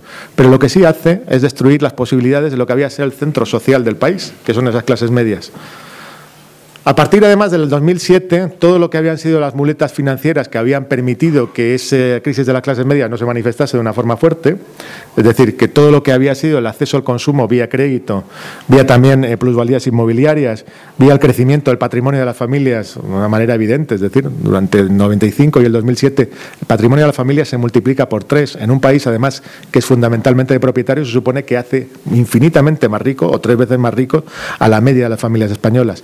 La medida que a partir de 2007 eso quiebra, esa crisis de las clases medias se hace patente y se hace larvada. Que diga, perdón, se hace patente en vez de larvada. Eso es lo que vemos en el 15M, en el 2011. Lo que vemos ahí básicamente es una generación eh, claramente de nativos con nacionalidad española, que en su mayoría además eh, de unas generaciones muy determinantes, de lo que serían los nacidos en los 70 y los nacidos en los 80, que además en su mayoría, o por lo menos en los sectores más activos, son fundamentalmente de formación universitaria, que están impugnando precisamente o declarando que en España mm, lo llaman democracia y no lo es, que el PP y el PSOE la misma mierda es, que ha comentado el compañero, y que al fin y al cabo el régimen político pues ha dejado de funcionar. Fijaos bien que, por ejemplo, Podemos lee esa situación en términos claramente, si queréis, el Podemos eh, más conservador, claramente también eh, conservadores. Es decir, lo que hay es una ruptura del pacto social de la transición, de la promesa de la transición, que era básicamente una promesa de clases medias. Fijaros bien que en todo esto no existe eso que llamaríamos la clase obrera, las clases populares y todo eso. Esos son invitados de piedra. Por supuesto, participan de todo el proceso, pero ni están articulados socialmente, ni mucho menos en términos políticos. El PSOE ya no es capaz de leer ese tipo de composición. La ha perdido hace muchísimo tiempo. La ha perdido como cualquier otro partido. Es decir, son partidos oligárquicos que tienden al ensimismamiento, que desde luego, a diferencia de otros partidos socialistas europeos, ha perdido, no tiene una base sindical eh, ni mucho menos orgánica, clara. Es decir, no estamos hablando del Labour ni tampoco del Partido Socialdemócrata Alemán, sino estamos hablando del PSOE, ese partido fundamentalmente de las clases medias y para las clases medias, aunque tuviese un voto popular en su momento importante, y es incapaz de leer esa, fractura eh, que se produce en, ese, en ese momento. La cuestión es, y abreviando mucho y no me da tiempo a más, es por qué eh, no solamente es incapaz de leerla, sino aun cuando la lee, es incapaz de actuar políticamente de otra manera. Es decir, ¿por qué cuando se le presenta en bandeja la posibilidad de ser uno de los articuladores, uno de las guías, si queréis, una de las vigas de la posibilidad de rearticular o de lanzar una segunda transición, no lo hace? Porque la segunda transición estaba en el aire. Es decir, existía, y todavía existe, la posibilidad de un pacto con las élites catalanas, indudablemente, y existía, y me temo que existirá en un futuro, la posibilidad de un pacto con lo que podría ser el bloque Unidos Podemos. Es decir, la segunda transición se pudo haber manifestado con un pacto de gobierno en, a partir de las elecciones del, 20 de diciembre, pero también con la posibilidad de articular una serie de pactos sin necesidad de haber llegado a ese gobierno en, esa, en ese momento. Entonces, ¿por qué no hace esto? Y aquí hay, caben dos, dos eh, interpretaciones. Una que sin duda me parece cierta, que es la, toda la que señala pues, el, proceso de involución, eh, de putrefacción interna del partido, pero que no es suficiente. Yo creo que eso es lo determinante. Es decir, no simplemente podemos decir el PSOE eh, sencillamente ha perdido toda dosis de inteligencia interna, el PSOE sencillamente estamos ante unas élites idiotas. Incluso no tendríamos que hablar solamente del PSOE, sino de todo lo que sería la clase política del país, que renuncia precisamente a hacer la segunda transición, o incorporarle factores que yo creo que son los, de nuevo, los, los más importantes y que tienen que ver con lo que ha señalado, antes eh, María Eugenia. María Eugenia María Eugenia, sí, vale, vale. Pues, eh, no, por lo largo. Es, pero, eh, entonces, em, que, que, tienen que ver precisamente con lo que sería el marco que de alguna manera está determinando la crisis española. La crisis española no es más que un capítulo provincial dentro de una crisis infinitamente más amplia, que no simplemente de orden capitalista, sino del bloque europeo, en cierto modo. Y que tiene que ver fundamentalmente con la incapacidad del propio Estado de convertirse en un ente capaz de garantizar estos arreglos políticos. Me refiero al Estado español. Es decir, a día de hoy es un Estado completamente subordinado. Es decir, esto que hemos hablado de la crisis de la soberanía, que es un término que pertenece al Estado, y con esto ya termino, pero que en cierta medida es irrecuperable por parte de una instancia estatal, es lo que está actuando o lo que ha actuado durante toda la crisis como un factor que ha hecho continuamente que la situación degenere una y otra vez. Es decir, reduciendo lo que serían los posibles márgenes de reforma que en su momento tendría que haber aplicado un régimen capaz de responder a la crisis del 15M, a todo lo que fueron los movimientos por la marea, el movimiento de vivienda, etcétera, con medidas sencillamente tanto de transformación, de reforma política, como de reforma institucional. Lo que quiero decir es que lo que señala la crisis del PSOE básicamente es que el régimen no tiene eh, arreglo posible de momento, es decir, que la clase política es incapaz de llegar a un arreglo interno y que esa situación de inestabilidad está cabalgando además sobre una situación, eh, sobre dos vectores de, de aún mayor inestabilidad. Por un lado, la crisis social, que no se va a resolver, es decir, que esa tendencia a la descomposición de las clases medias va a continuar y es el elemento determinante de todo el ciclo político futuro. Y en segundo lugar, que lo que sería el marco europeo, que de alguna manera tendría que garantizar la estabilización política, aunque ha actuado con todas estas medidas de lo que sería el quantitative easing, el, vamos, lo que sería la expansión cuantitativa, el control un poco sobre lo que serían los mercados de la deuda pública, sobre los ataques de la deuda soberana, tampoco tiene un margen de acción enorme. Es decir, que la situación de lo que es a futuro del capitalismo europeo es básicamente de estancamiento de crisis. No hay la posibilidad a día de hoy de un relanzamiento de un ciclo, si queréis, esto que llamaríamos un ciclo sumpeteriano, a través de una serie nueva, eh, una nueva oleada, pues si queréis, de industrias de innovación nuevas, capaces de producir pues eh, beneficios eh, sustanciales a través de la que sería la inversión en bienes y servicios como se producía antiguamente. Es decir, eso no está en la escena. Lo que está es básicamente más capitalismo financiero por ende, más extorsión sobre las poblaciones, más extorsión social, más explotación en términos de lo que serían las lógicas financieras y por, ende también más crisis. ¿no? O sea que yo creo que ese es un poco el marco en el cual estamos jugando. Evidentemente lo que hemos señalado yo creo que son eh, eh, planos muy distintos y bueno, pues supongo que ahora todo es el debate. ¿no? Muchas gracias, Emanuel. Muchas gracias a los cuatro. Ahora son ahora mismo, a ver, las ocho y cuarto. Tenemos hasta las nueve para abrir el debate. Si os parece, acumulamos cinco preguntas y vamos respondiendo en orden contrario de, intervención al principio.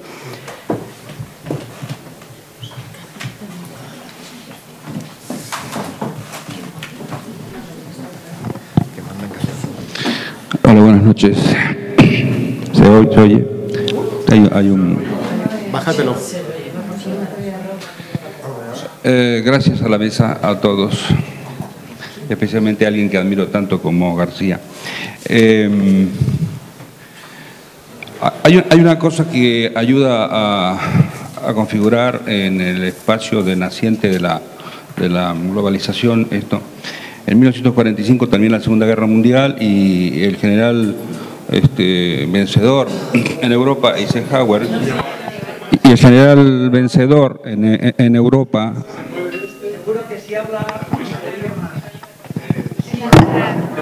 Yo me puedo poner de pie. Hay que salir Hola, hola.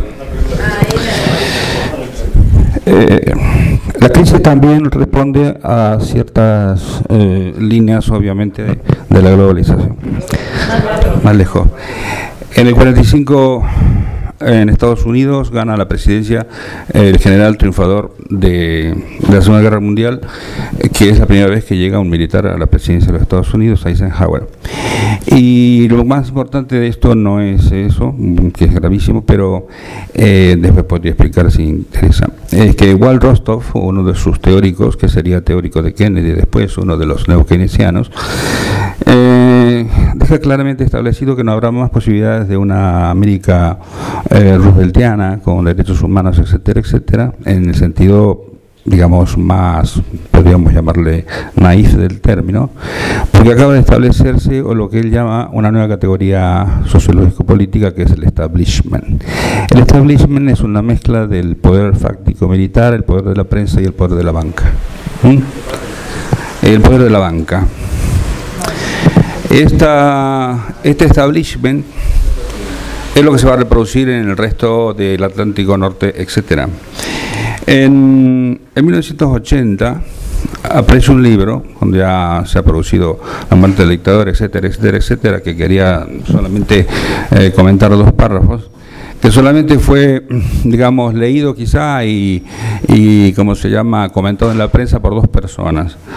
Una por eh, José María de Areilza, que hizo una laudatio, y la otra ah, fue por, por Jaime, nuestro compañero Jaime Pastor, que hizo el día 3 de marzo de 1981 una crítica muy fuerte a este libro en el propio país, mientras el 8, 28 de noviembre del 81, la laudatio la hizo el, el duque, el conde de Motrico, que había sido muñidor de que llegara al poder del país, este, eh, Cebrián junto con Fraga.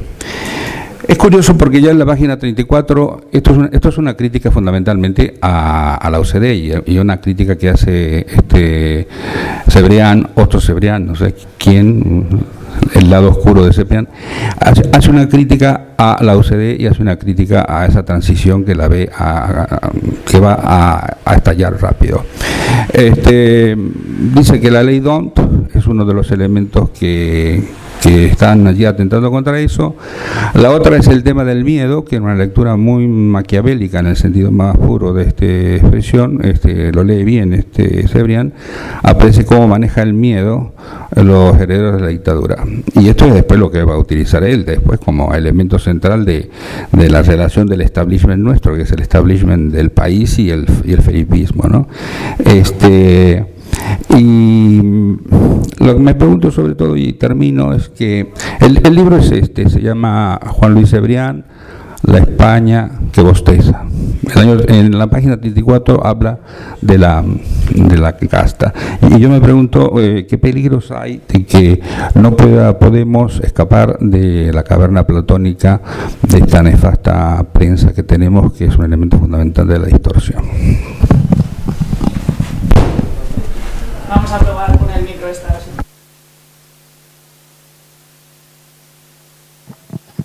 A ver, eh, soy Fernando Angulo.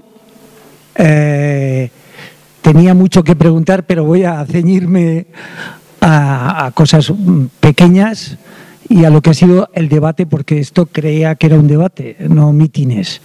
Eh, vamos a ver, yo desde que soy joven siempre he estado en la izquierda, yo y mi familia, todos vivimos en Euskadi, estuvimos amenazados todos, se vinieron para aquí y a mí me pusieron una bomba que casi me matan. Y nunca, nunca, nunca he querido militar en ningún partido y he sido cercano al PSOE, más al PSP en su día, como algunos de mi familia. Pero, eh, como bien ha dicho la señorita, eh, los militantes del, del PSOE son un 5% y hemos llegado a ser 8 millones de votantes. Igual que le ha pasado Izquierda Unida, igual que le está pasando a Podemos. Mi hija vino andando desde el norte aquí, estuvo en el 15M y le sacaron a hostias del Senado y ahora no quiere saber nada de Podemos, o mi sobrino que se ha tampoco, porque dice que tiene la misma maquinaria de poder que tenía Izquierda Unida y que tiene el PSOE. Y a mí eso me repatea. O sea, yo creo que, como usted ha dicho, las heridas se han, se han ido cerrando desde Suresme y habrá gente que diga, bueno, yo tengo un voto útil por la izquierda y yo estoy seguro que dentro de unos años el PSOE seguirá teniendo muchos más votantes que ahora. Y vamos, lo auguro, me ha puesto con vosotros lo que quiera. Y lo último que voy a decir es lo siguiente. Curiosamente, curiosamente todos los que estáis ahí, eh, bueno, menos eh, este, todos habéis pertenecido, pertenecéis a la maquinaria de un partido y posiblemente nosotros seamos votantes. La diferencia es que muchos partidos, y sobre todo el PSOE, desde siempre ha sido un acojonado y nunca ha pensado en dar un paso a la izquierda porque pensaba más en ser políticamente correcto que en los que le votábamos. Y eso ha pasado en Euskadi, que se unió al PP en vez de al PNV, y ha pasado aquí en Madrid, y ha pasado en Valencia, cuando estábamos a punto de, y habíamos gobernado, de repente nos ganaban por mayoría absoluta el PP, lo cual es acojonante. Entonces, acabo con esto y decir que lo que hay que hablar de, de, estas cosas es pensar en los que tenemos conciencia y votamos y no nos creemos ni a unos ni a otros y luego pues votaremos lo que nos dé la gana pensando en esto. Pero yo creo que las heridas son curables y que desde el 78, como vivíamos entonces, ahora ha cambiado mucho la cosa y que sí es verdad que, falta la segunda, vamos a decir, revolución y que la estamos esperando por lo menos algunos.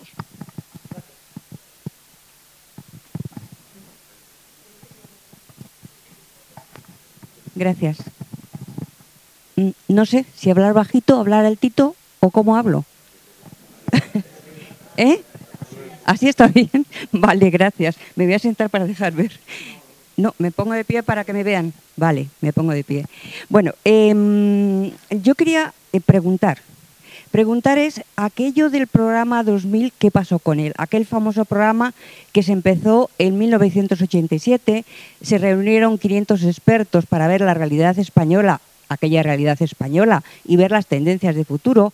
Eh, esto fue, a ver, tengo aquí el nombre de la persona que lo coordinó, porque quien lo presidió lo tengo muy claro.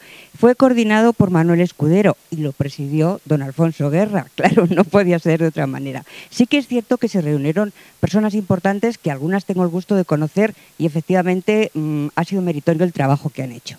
Bien, eh, dicho esto, me ha llamado la atención que en las, las 50 páginas que hicieron como conclusión hay una frase que, que me preocupaba, ¿no? porque es que es justo eh, otra que coincide con una que acabo de descubrir. Eh, del manifiesto este, la conclusión decía, así nuestro estado de bienestar no ha llegado a cumplir los 25 años y ya se lo están cargando. Esto fue en 1990 para aplicarlo, pero me encuentro otra frase en este libro de una de, los, de las personas que, que, estuvieron, don José Félix Tezanos, y este libro lo ha publicado en el 2013. Eh, en los bordes de la pobreza. Esto ha ido mm, durante, eh, eh, cuando empezaron, cada año o cada año y pico, han ido haciendo un congreso para ver las tendencias y, y las realidades. Bien, como realidad, perdón, ¿me sujetas un segundo?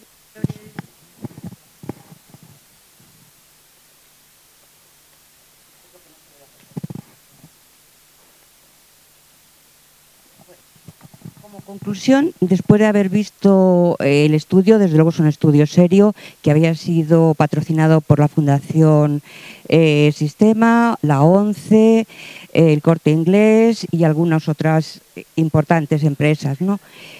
Y, sí, Telefónica posiblemente, no lo he mirado, pero puede ser. Bueno, la conclusión del profesor Tezanos y su equipo decía, es de suponer que todo esto generará una regresión histórica de gran alcance y una inversión de la lógica social que no solo repugna la conciencia moral, sino que implica un deterioro objetivo de los patrones de vida en comunidad, cuyos efectos y consecuencias son imprevisibles, publicado en 2013.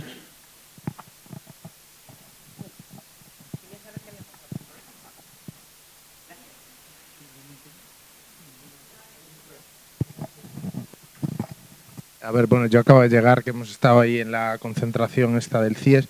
Eh, yo solo quería hacer como una reflexión eh, que me parece como bastante significativa de lo que es la crisis del Partido Socialista. En estas últimas semanas han salido eh, un montón de veces por televisión cargos públicos del Partido Socialista. Y a mí me chocaba bastante como el lenguaje militante que utilizaba. Decían, no, es que nosotros tenemos una tradición que viene desde Pablo Iglesias, pasando por las casas del pueblo, etcétera, etcétera. Yo creo que es bastante sintomático de la crisis del Partido Socialista que tengan que utilizar esas referencias en, las que muchos de nosotros no nos identificamos en absoluto, ¿no? Yo creo que eso es una cuestión como determinante, ¿no? que la crisis del PSOE es eh, la crisis del 15M, es la crisis de una generación que ha vivido una serie de experiencias eh, que, sinceramente, o un militante del Partido Socialista sale por la tele, nosotros no nos dicen nada. Nunca hemos estado en una casa del pueblo. Eh, yo pocas veces he estado codo con codo con un militante del Partido Socialista en una lucha, como podía ser la del 15M, más que nada porque estamos protestando eh, contra ellos. yo creo que ahí hay una crisis, sinceramente, terminal. Y esto no se soluciona como con un giro a la izquierda ni un giro a la derecha. Es de relación orgánica eh, con la sociedad y con la pregunta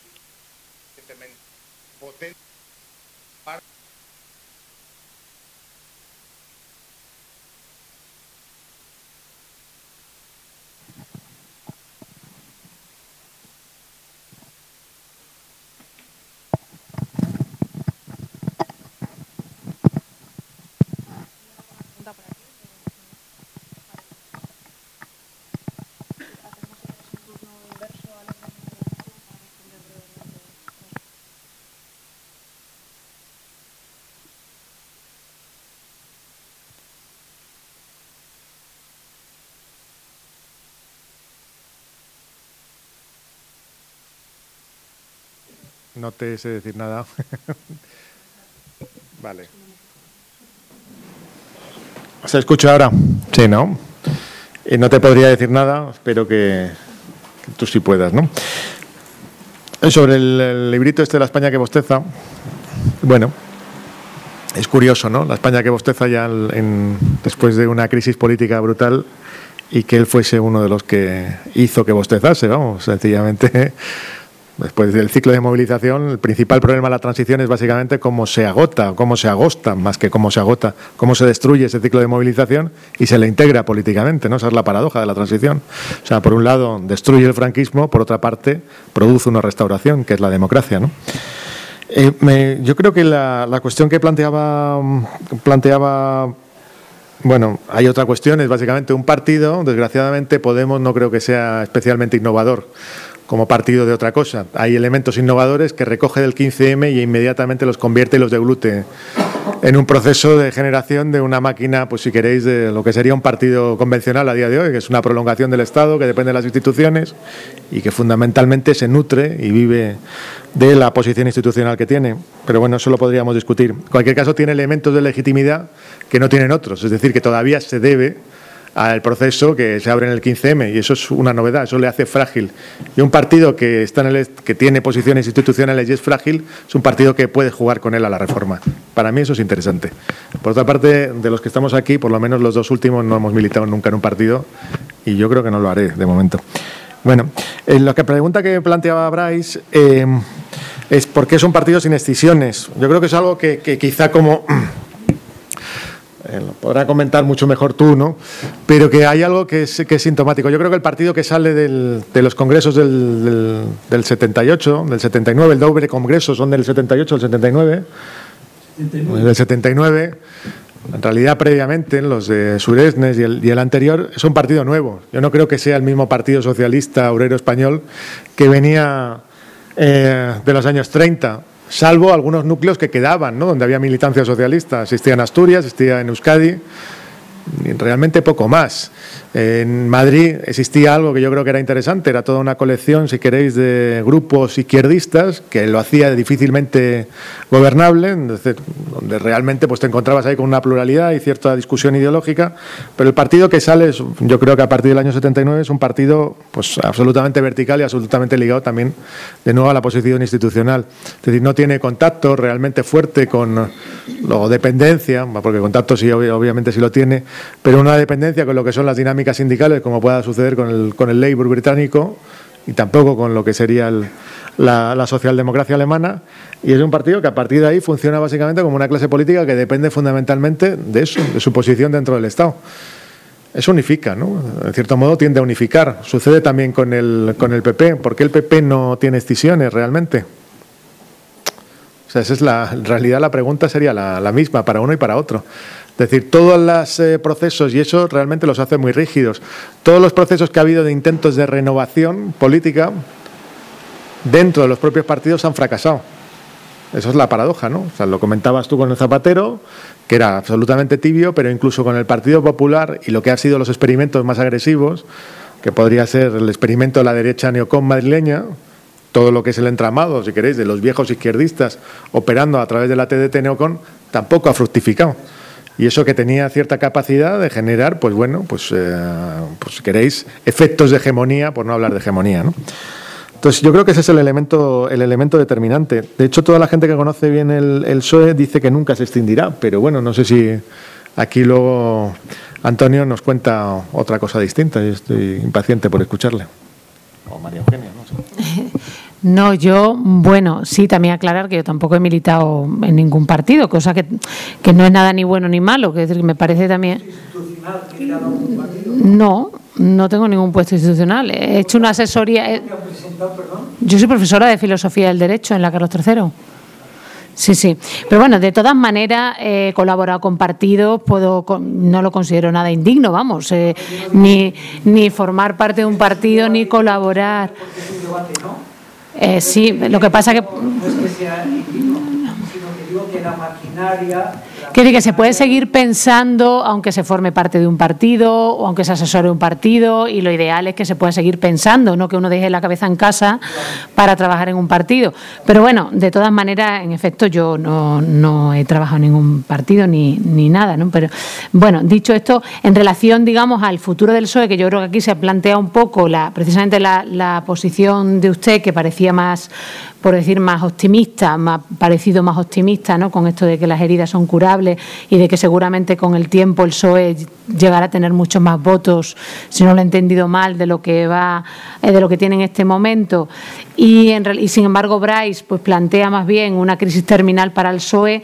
Yo me, sitúo, eh, lamentablemente para el PSOE, más con Bryce.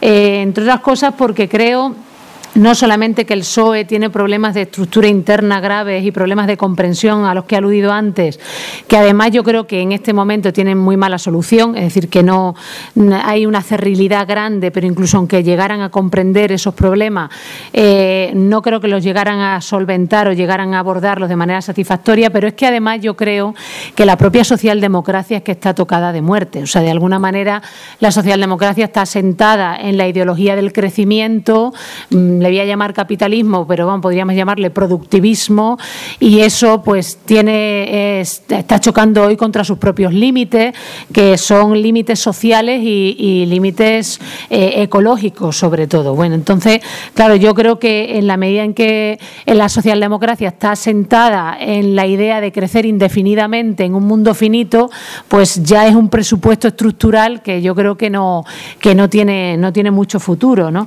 Eh, eso sí, podría, además, creo que además, también lo he mencionado antes, la socialdemocracia tiene un problema, aparte de este, que es muy grave, que es el problema que afecta a la sociedad del trabajo. La idea de quiénes son los trabajadores a los que está apelando la socialdemocracia, cuál es su base social, qué ideología tienen, cómo están cohesionados, eh, porque claro, yo creo que ese discurso, en la medida en el que el capitalismo y el neoliberalismo ha tenido tan notable éxito y se ha precarizado, tanto el mundo laboral, ese discurso ha perdido mucho fuelle. ¿no? Como decía antes, y, vuelvo a insistir en ello porque me parece muy interesante, que precisamente es la derechona la que está ahora, eh, digamos, apelando a estos trabajadores blancos, tal, frente a los migrantes y, digamos, con un discurso proteccionista y un discurso xenófobo.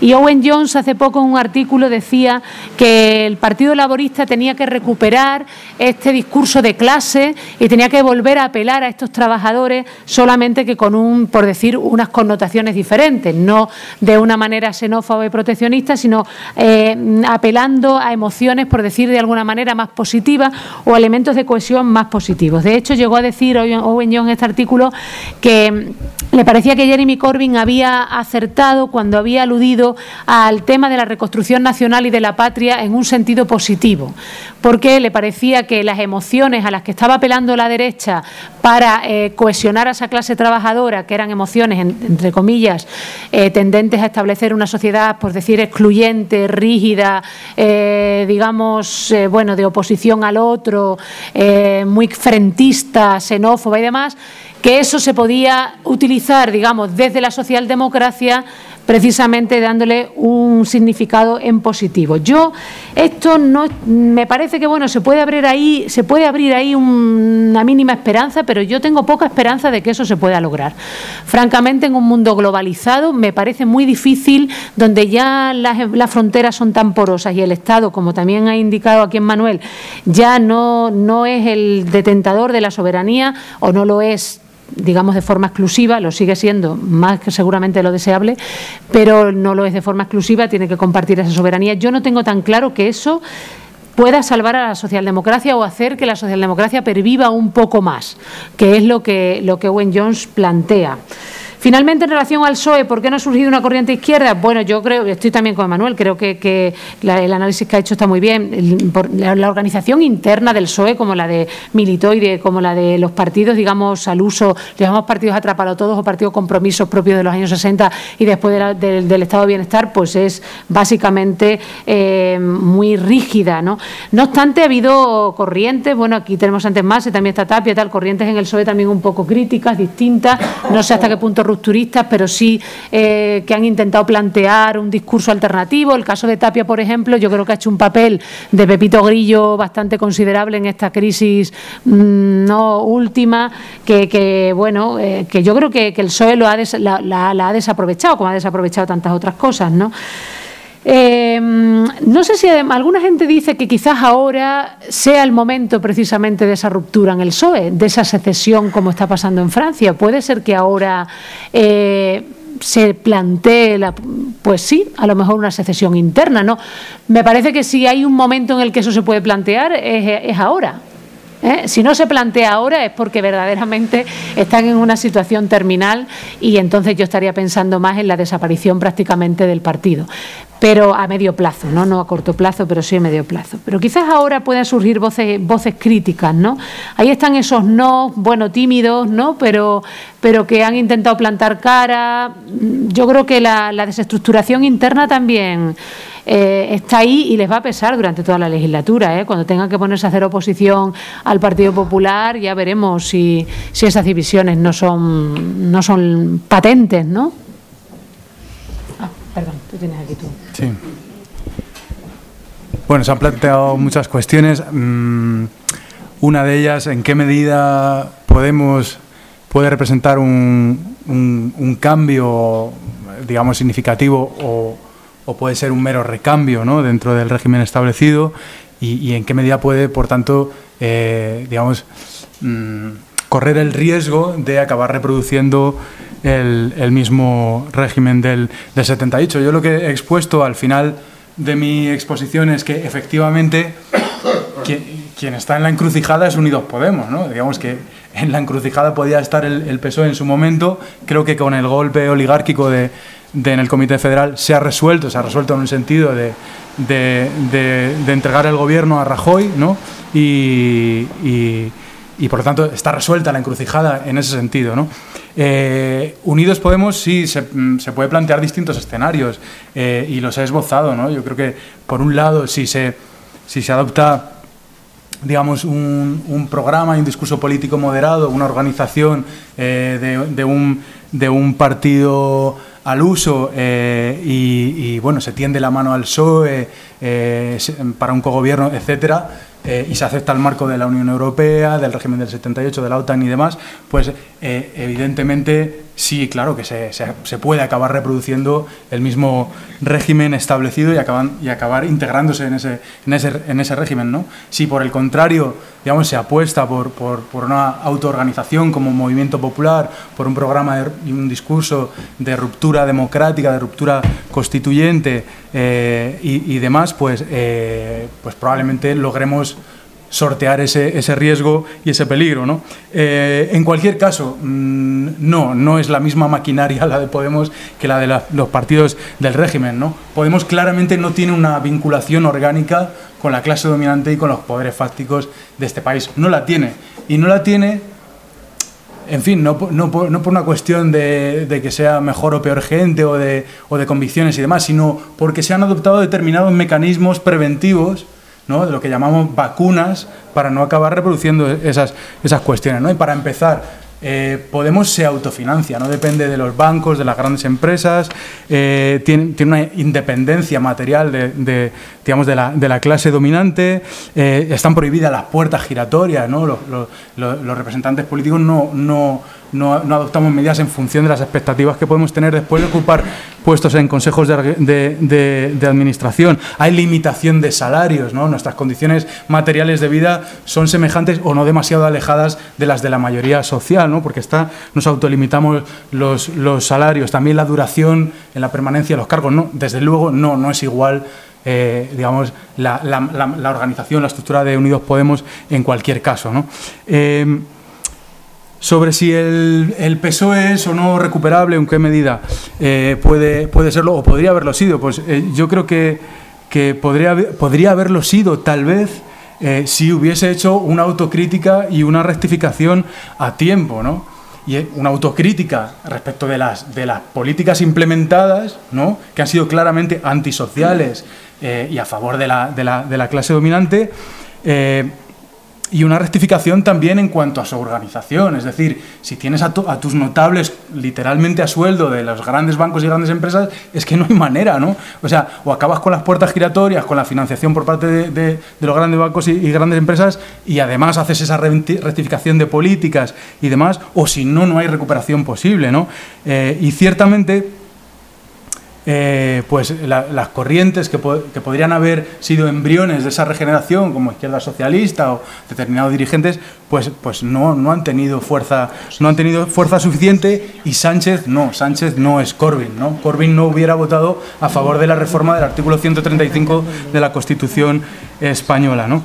Eh, por lo tanto, mientras haya esa orientación, mientras no haya una rectificación, una autocrítica, y mientras permanezca esa vinculación orgánica con el poder y con la clase dominante, pues no es recuperable el PSOE. ¿no? Yo entiendo que, yo entiendo, a ver, que hay un PSOE de arriba y hay un PSOE de abajo, ¿no? Hay un PSOE de mucha gente honrada, progresista, con el que, compartimos valores, que, pues, y que son incluso eh, concejales, alcaldes, militantes de base, votantes, simpatizantes, eh, pues que claro que están dolidos y tienen una identidad que se ha construido sobre todo eh, en contra de frente al Partido Popular y claro ahora pues duele duele esto es doloroso y es eh, en fin es, es difícil de, de, asimilar no pero es que es muy difícil que podamos que se pueda desde el Partido Socialista aspirar a una regeneración una recuperación mientras mientras eh, eh, mande el PSOE de arriba. Y el PSOE de arriba es el clan González Cebrián, es todo el entramado capitalista que realmente está mandando sobre el PSOE. ¿no? Y por lo tanto, ¿qué, ¿qué, es lo que queda al final? Como no hay, lo, ha explicado María Eugenia, ¿no? Como, como, no hay un proyecto territorial, ¿no? Porque lo del federalismo nunca se concretó ni, ni, ni, ha sido una propuesta real ni concreta. Y tampoco hay un, proyecto social, ¿no? porque se ha acabado haciendo las mismas políticas eh, austeritarias que el Partido Popular, pues claro, no hay propuestas realmente que, ofrecer y entonces lo que queda es el discurso pues de, el, discurso de Susana Díaz, ¿no? de, vacío, de apelación a la identidad, al orgullo socialista, al pasado, al PSOE es mucho PSOE, pero no hay, no hay cambios ni propuestas y por lo tanto yo creo que en esa medida pues eh, eh, eh, se orienta a una crisis terminal que, insisto, desde mi punto de vista es positivo en la medida en que, en que es parte de una crisis de un régimen que queremos superar porque hemos dicho que no es un régimen democrático. Y perdón, no me ha respondido la pregunta. Yo le he hecho una pregunta de que si como partido Podemos es un partido democrático, porque resulta que han consultado las bases y han respondido, perdón, 24.000 personas. Entonces, Eh. eh, es decir, criticar que el PSOE no es democrático y resulta que Podemos, que se ha adueñado de todos los movimientos de la calle, 15 menos que protestan, Perdona. la marea, los profesores, cuando había mucha gente... Compañero, que estamos ya en turno de respuestas. Sí, sí, sí, sí. Sí, pero ya. Que me responda lo que le he preguntado. Sí, sí. Habla siempre del PSOE, es que me encanta, porque cada partido habla de los demás partidos y no del suyo. Yo le he preguntado sobre la maquinaria, pero no me ha respondido. Que me responda. No me ha preguntado una cosa y yo le he preguntado una cosa, no me ha respondido. La democracia de, de Podemos. Vamos a ver. Bueno, No, no, no me ha respondido, no me ha dicho nada sobre la maquinaria de Podemos. Vamos, vamos a ver. vamos a dejar a Antonio.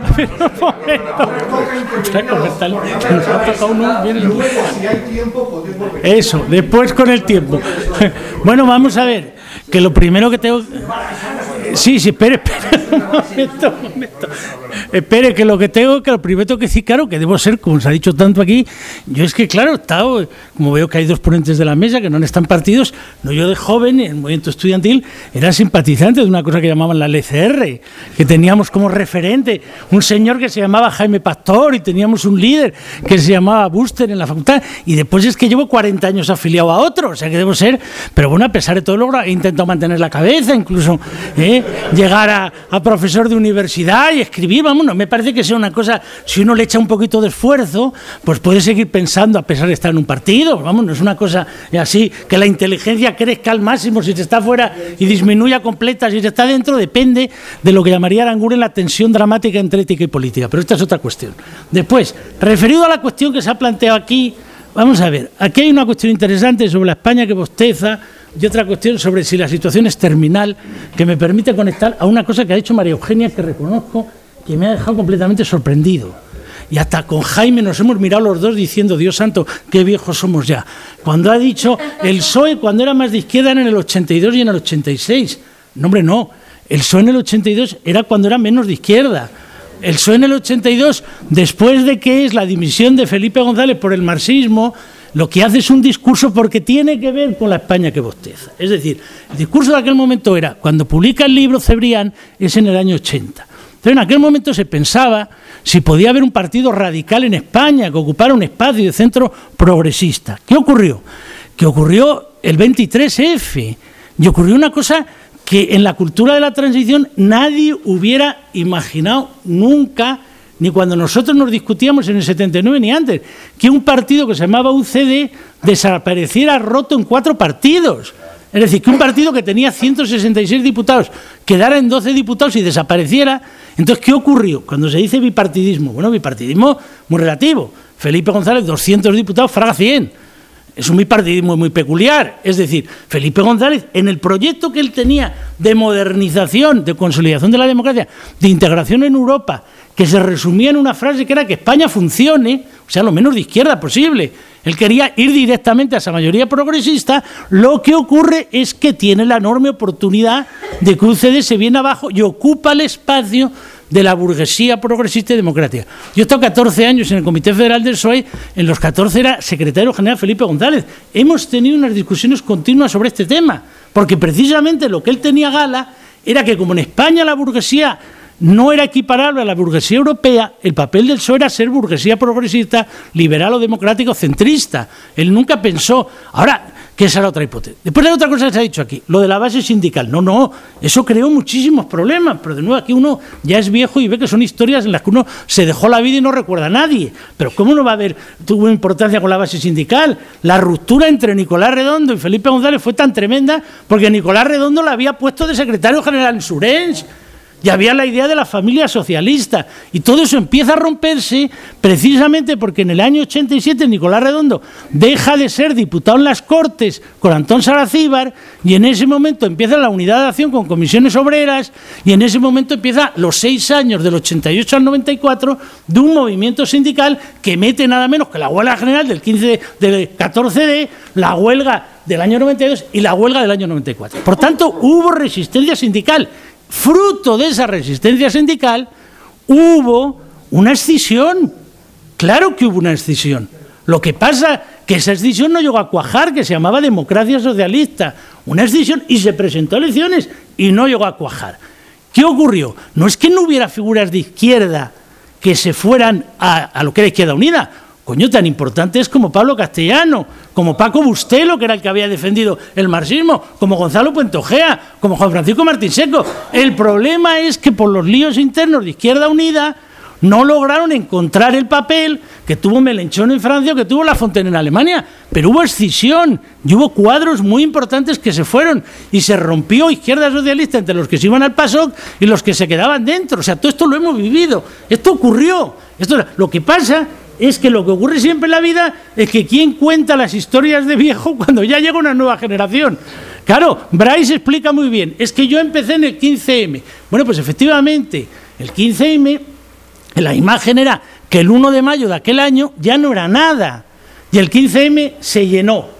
Entonces, si tuviéramos más tiempo, podría explicar incluso cómo iban los militantes del PSOE en el autobús al mitin que iba a dar el Partido Socialista de Madrid para clausurar y cómo vivían que sus hijos estaban en las plazas. O sea que el desgarramiento viene ya de ahí, porque ya el sindicato no juega o no ocupa ese papel. Por tanto, aquí hay una cantidad de historias. ¿Qué es lo primero que tendría que hacer el PSOE? Saber qué es lo que le ha pasado. Pero sí que no se ha enterado. ¿Por qué? No se ha enterado porque nunca ha habido tiempo para pensar nada. ¿Y por qué no hay tiempo? Porque el mecanismo este de las primarias tiene un elemento completamente perverso, que es la competencia por el liderazgo, por el caudillaje en el sentido beberiano, la personalización del mensaje, y ya no hay manera, tiene una cosa muy positiva, que vota directamente el afiliado. Pero lo que es la cultura de debate, que tuvo Izquierda Socialista, que tuvo la época de, que teníamos en el Comité Federal, se fue perdiendo.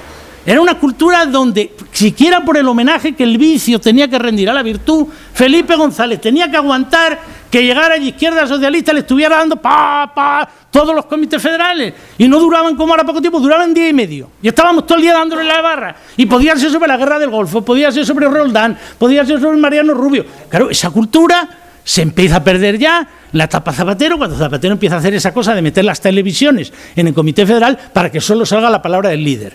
Y ahí empieza un tipo de modelo distinto. Y entonces aquí se plantea un problema decisivo, que es el problema territorial, porque lo habéis dicho los dos. Vamos a ver. El problema territorial, efectivamente, claro, ese es el problema, que es donde está la paradoja con la situación actual. Claro, es que el PSOE, aunque estuvieran dos señores que eran andaluces, bien, aunque hubieran nacido efectivamente en una reconstrucción o en una refundación, porque tenían entonces 32, 34 años cuando llegaron al poder en Surens y antes en el Congreso de Toulouse, que ahí sí que hubo una decisión en el año 72. ¿Qué ocurre? Que era el partido líder en Cataluña y en, y en Andalucía. O sea, no es como ahora, porque ahora se dice que es un partido del sur. No, claro, es que era el líder en Andalucía. ¿Y cuál es el problema? Antes de que se produzca esta ruptura, es que ya se había roto ¿Por qué queda todo vago lo del federalismo? Porque hay dos lecturas que chocan continuamente, no solo dentro del partido, sino en el espacio socialista, en los medios de comunicación, por lo menos yo diría que desde el año 2006, 2007, 2008, antes de la crisis. Una lectura es, aquí hemos cometido el error de ir demasiado lejos dándole pábula a los nacionalistas. Y por tanto, esa lectura lo que venía a decir es que Maragall era un Cristo nacionalista. Esta era una posición continuamente alentada por lo que era Ciudadanos, por lo que después fue UPyD, por lo que después ha sido el grupo este de Libres Iguales, por el diario El Mundo, por la COPES, bu, bu, bu, no parando, por las emisoras. Y han estado continuamente en eso, que es lo que simbolizan hoy Leguina, Corcuera, todos estos que salen, eh, el hijo de, Nicolás, el otro, todos. Y algunos que venían del Partido Socialista de Euskadi, como Edurne Uriarte. O sea, hay toda esa... Pero es que en Cataluña lo que ocurre es que se van los que ya prefieren optar por el independentismo antes que seguir en el mundo socialista. Tony Comín, hijo de Alfonso Carlos Comín. nada menos que de Alfonso Carlos Jobim. Cristiano marxista, noticia de Andalucía. ¿cuál es el modelo de usted? Que Cataluña sea la nueva Dinamarca, la Dinamarca del Sur. Entonces, claro, no es la idea de una cosa federal, es la idea que yo como nación quiero tener un Estado propio. Pero si es que lo ha dicho Rufián con absoluta claridad en las Cortes. Compañero Iglesias, compañero eh, ¿queréis imaginaros un país donde el PP es residual? Ese país existe, es Cataluña que me imagino que entonces será todavía más hegemónico cuando se vayan, porque nos dejarán el PP solo para nosotros, a los que nos quedamos. O sea, es un modelo de auténtica, de auténtica locura, o sea, es un modelo donde se ha perdido la memoria republicana, que en España no fue jacobina, porque don Manuel Azaña insistió siempre en que en España no cabía ser jacobino, eso podía ser si hubiera triunfado la revolución de Cádiz. No, era una que tenía que entrar en conexión porque había una batalla conjunta del liberalismo español y del republicanismo catalán. Y no volvería a haber reyes borbones que quitaran las libertades. Como ese mensaje republicano se perdió, se perdió por parte del PSOE de Surens y del de González que no quiso reconstruir, y esa es la clave última del debate del 79, no recoger la memoria republicana. Se perdió por parte del PC, porque ya entró en una época donde no quiso tampoco entrar en esa dinámica, pues este es el gran problema que tiene ahora Podemos. Pero un problema gordo, pero un problema gordo. Porque claro, los que han pensado que esto se resuelve diciendo, no es que esto es un problema de que como somos populistas, el pueblo, ya hay un presidente, sí, sí, pero ¿qué pueblo? El de Rufián, el nuestro, ¿qué pueblo? Eh, ¿Qué nación? Pero que dice usted, no, no, si me parece muy bien. ¿Qué patria? Tú imagínate que tú dices lo que ha ocurrido aquí con el 12 de octubre. No, yo no voy a la patria porque la patria, los pobres no tienen patria. Hombre, que vuelva don Manuel Azaña, que vuelva la República, que diga, pero ¿cómo que los pobres no tienen patria? La España derrotada, vencida frente a la España imperial. Es la España disidente, es la España republicana, es la España laica. Si no, no hubiera habido dos Españas. Entonces, como esa España no la hemos recuperado, este es el problema que tenemos, de un déficit que tiene PSOE, que tuvo Izquierda Unida y que se va a encontrar el problema Podemos. Se va a encontrar el problema Podemos de cómo lo resuelve. Muy difícil de resolver. Muy difícil de resolver porque el nacionalismo español se ha ido reconstruyendo con una argamasa y ahí estarán trabajando entre los del PP, los de Ciudadanos, los del IBEX 35, los grupos mediáticos, las grandes fundaciones. Y eso es una fuerza que va a estar allí, muy potente, y el nacionalismo catalán también ha hecho su interpretación. Ya veis lo que ha pasado ayer, que se enfadan mucho porque si recuperan la memoria antifranquista nada menos que en el bono y dicen que cómo se puede equiparar con lo que es 1714. Bueno, pero vamos a ver, pero vamos a ver, oiga, que, es más cercano esto que lo de 1714. Entonces, o nosotros hacemos un esfuerzo de recuperar esa memoria, o no tiene futuro esto.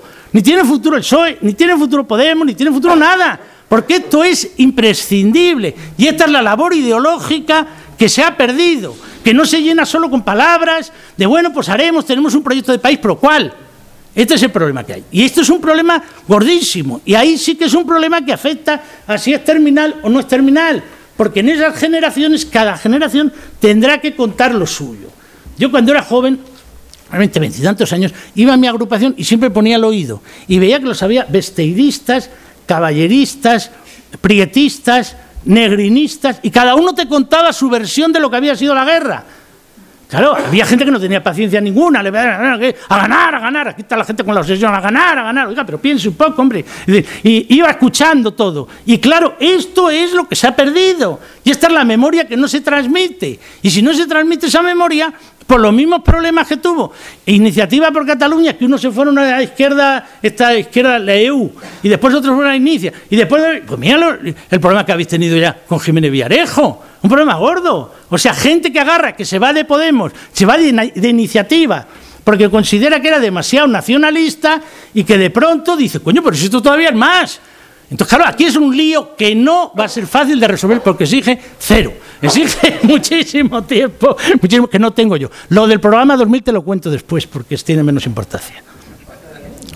O sea, solo por alusiones, ya que te he alucinado tanto, te digo, lo que yo he dicho es que en ese momento tenía un discurso más rupturista que en momentos posteriores. No pienso en ningún caso, bueno, de hecho, en condiciones generales, no pienso que Felipe González sea, de hecho, ni haya sido ningún personaje de izquierda propiamente, como tampoco creo que el PSOE, en lo que yo entiendo por eh, un partido de izquierda, lo haya sido propiamente, ni lo sea en este momento. Lo que decía es que había una diferencia de discurso y que era un discurso más radicalizado o un discurso, digamos, más, entre comillas, centrista, moderado, más radical, más rupturista, menos o más. Eso es lo que más bien quería decir, no tanto, esto lo digo por aclaración.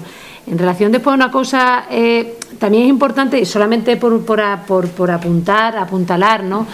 Claro, lo que se presenta en Cataluña no lo representa exclusivamente Esquerra Republicana, ni mucho menos Rufián. Es decir, que claro, es un personaje en el sentido de que ya es un personaje histriónico, impostado, exagerado. Tony Comín, al que por cierto conozco mucho porque es un buen amigo, eh, sí puede ser precisamente un personaje más moderado en este sentido, más creíble, digamos, que Rufián, ¿no? Pero aun con todo, no me parece que Esquerra Republicana sea la única expresión, digamos, nacional que, que, que sea atendible, ¿no? En Cataluña. Creo que hay otras expresiones, de hecho, más interesantes, ¿no? También. Esto. Y en cuanto a las primarias, pues que, claro, no creo que las primarias hayan agravado tanto ¿no? el problema que yo creo que el PSOE ya arrastraba de falta de deliberación, debate interno y, liderazgos, digamos, verticalistas, ¿no? ¿no? Porque las primarias acaban casi de ensayar, ¿no? Es una cosa de hace tres días. Mientras que los liderazgos del PSOE, ya ves tú, Felipe González, cómo va por la vida, ¿no? Ese han sido, sido liderazgos muy heavy, ¿no? Es decir, que bueno, y sin, sin haber sido jamás elegido por primarias, ¿no? No sé si las primarias tienen, plantean tanto ese problema. Bueno, pues muchas gracias a todos. El tiempo se ha quedado corto, pero ya no da para más, así que gracias. Gracias a los cuatro.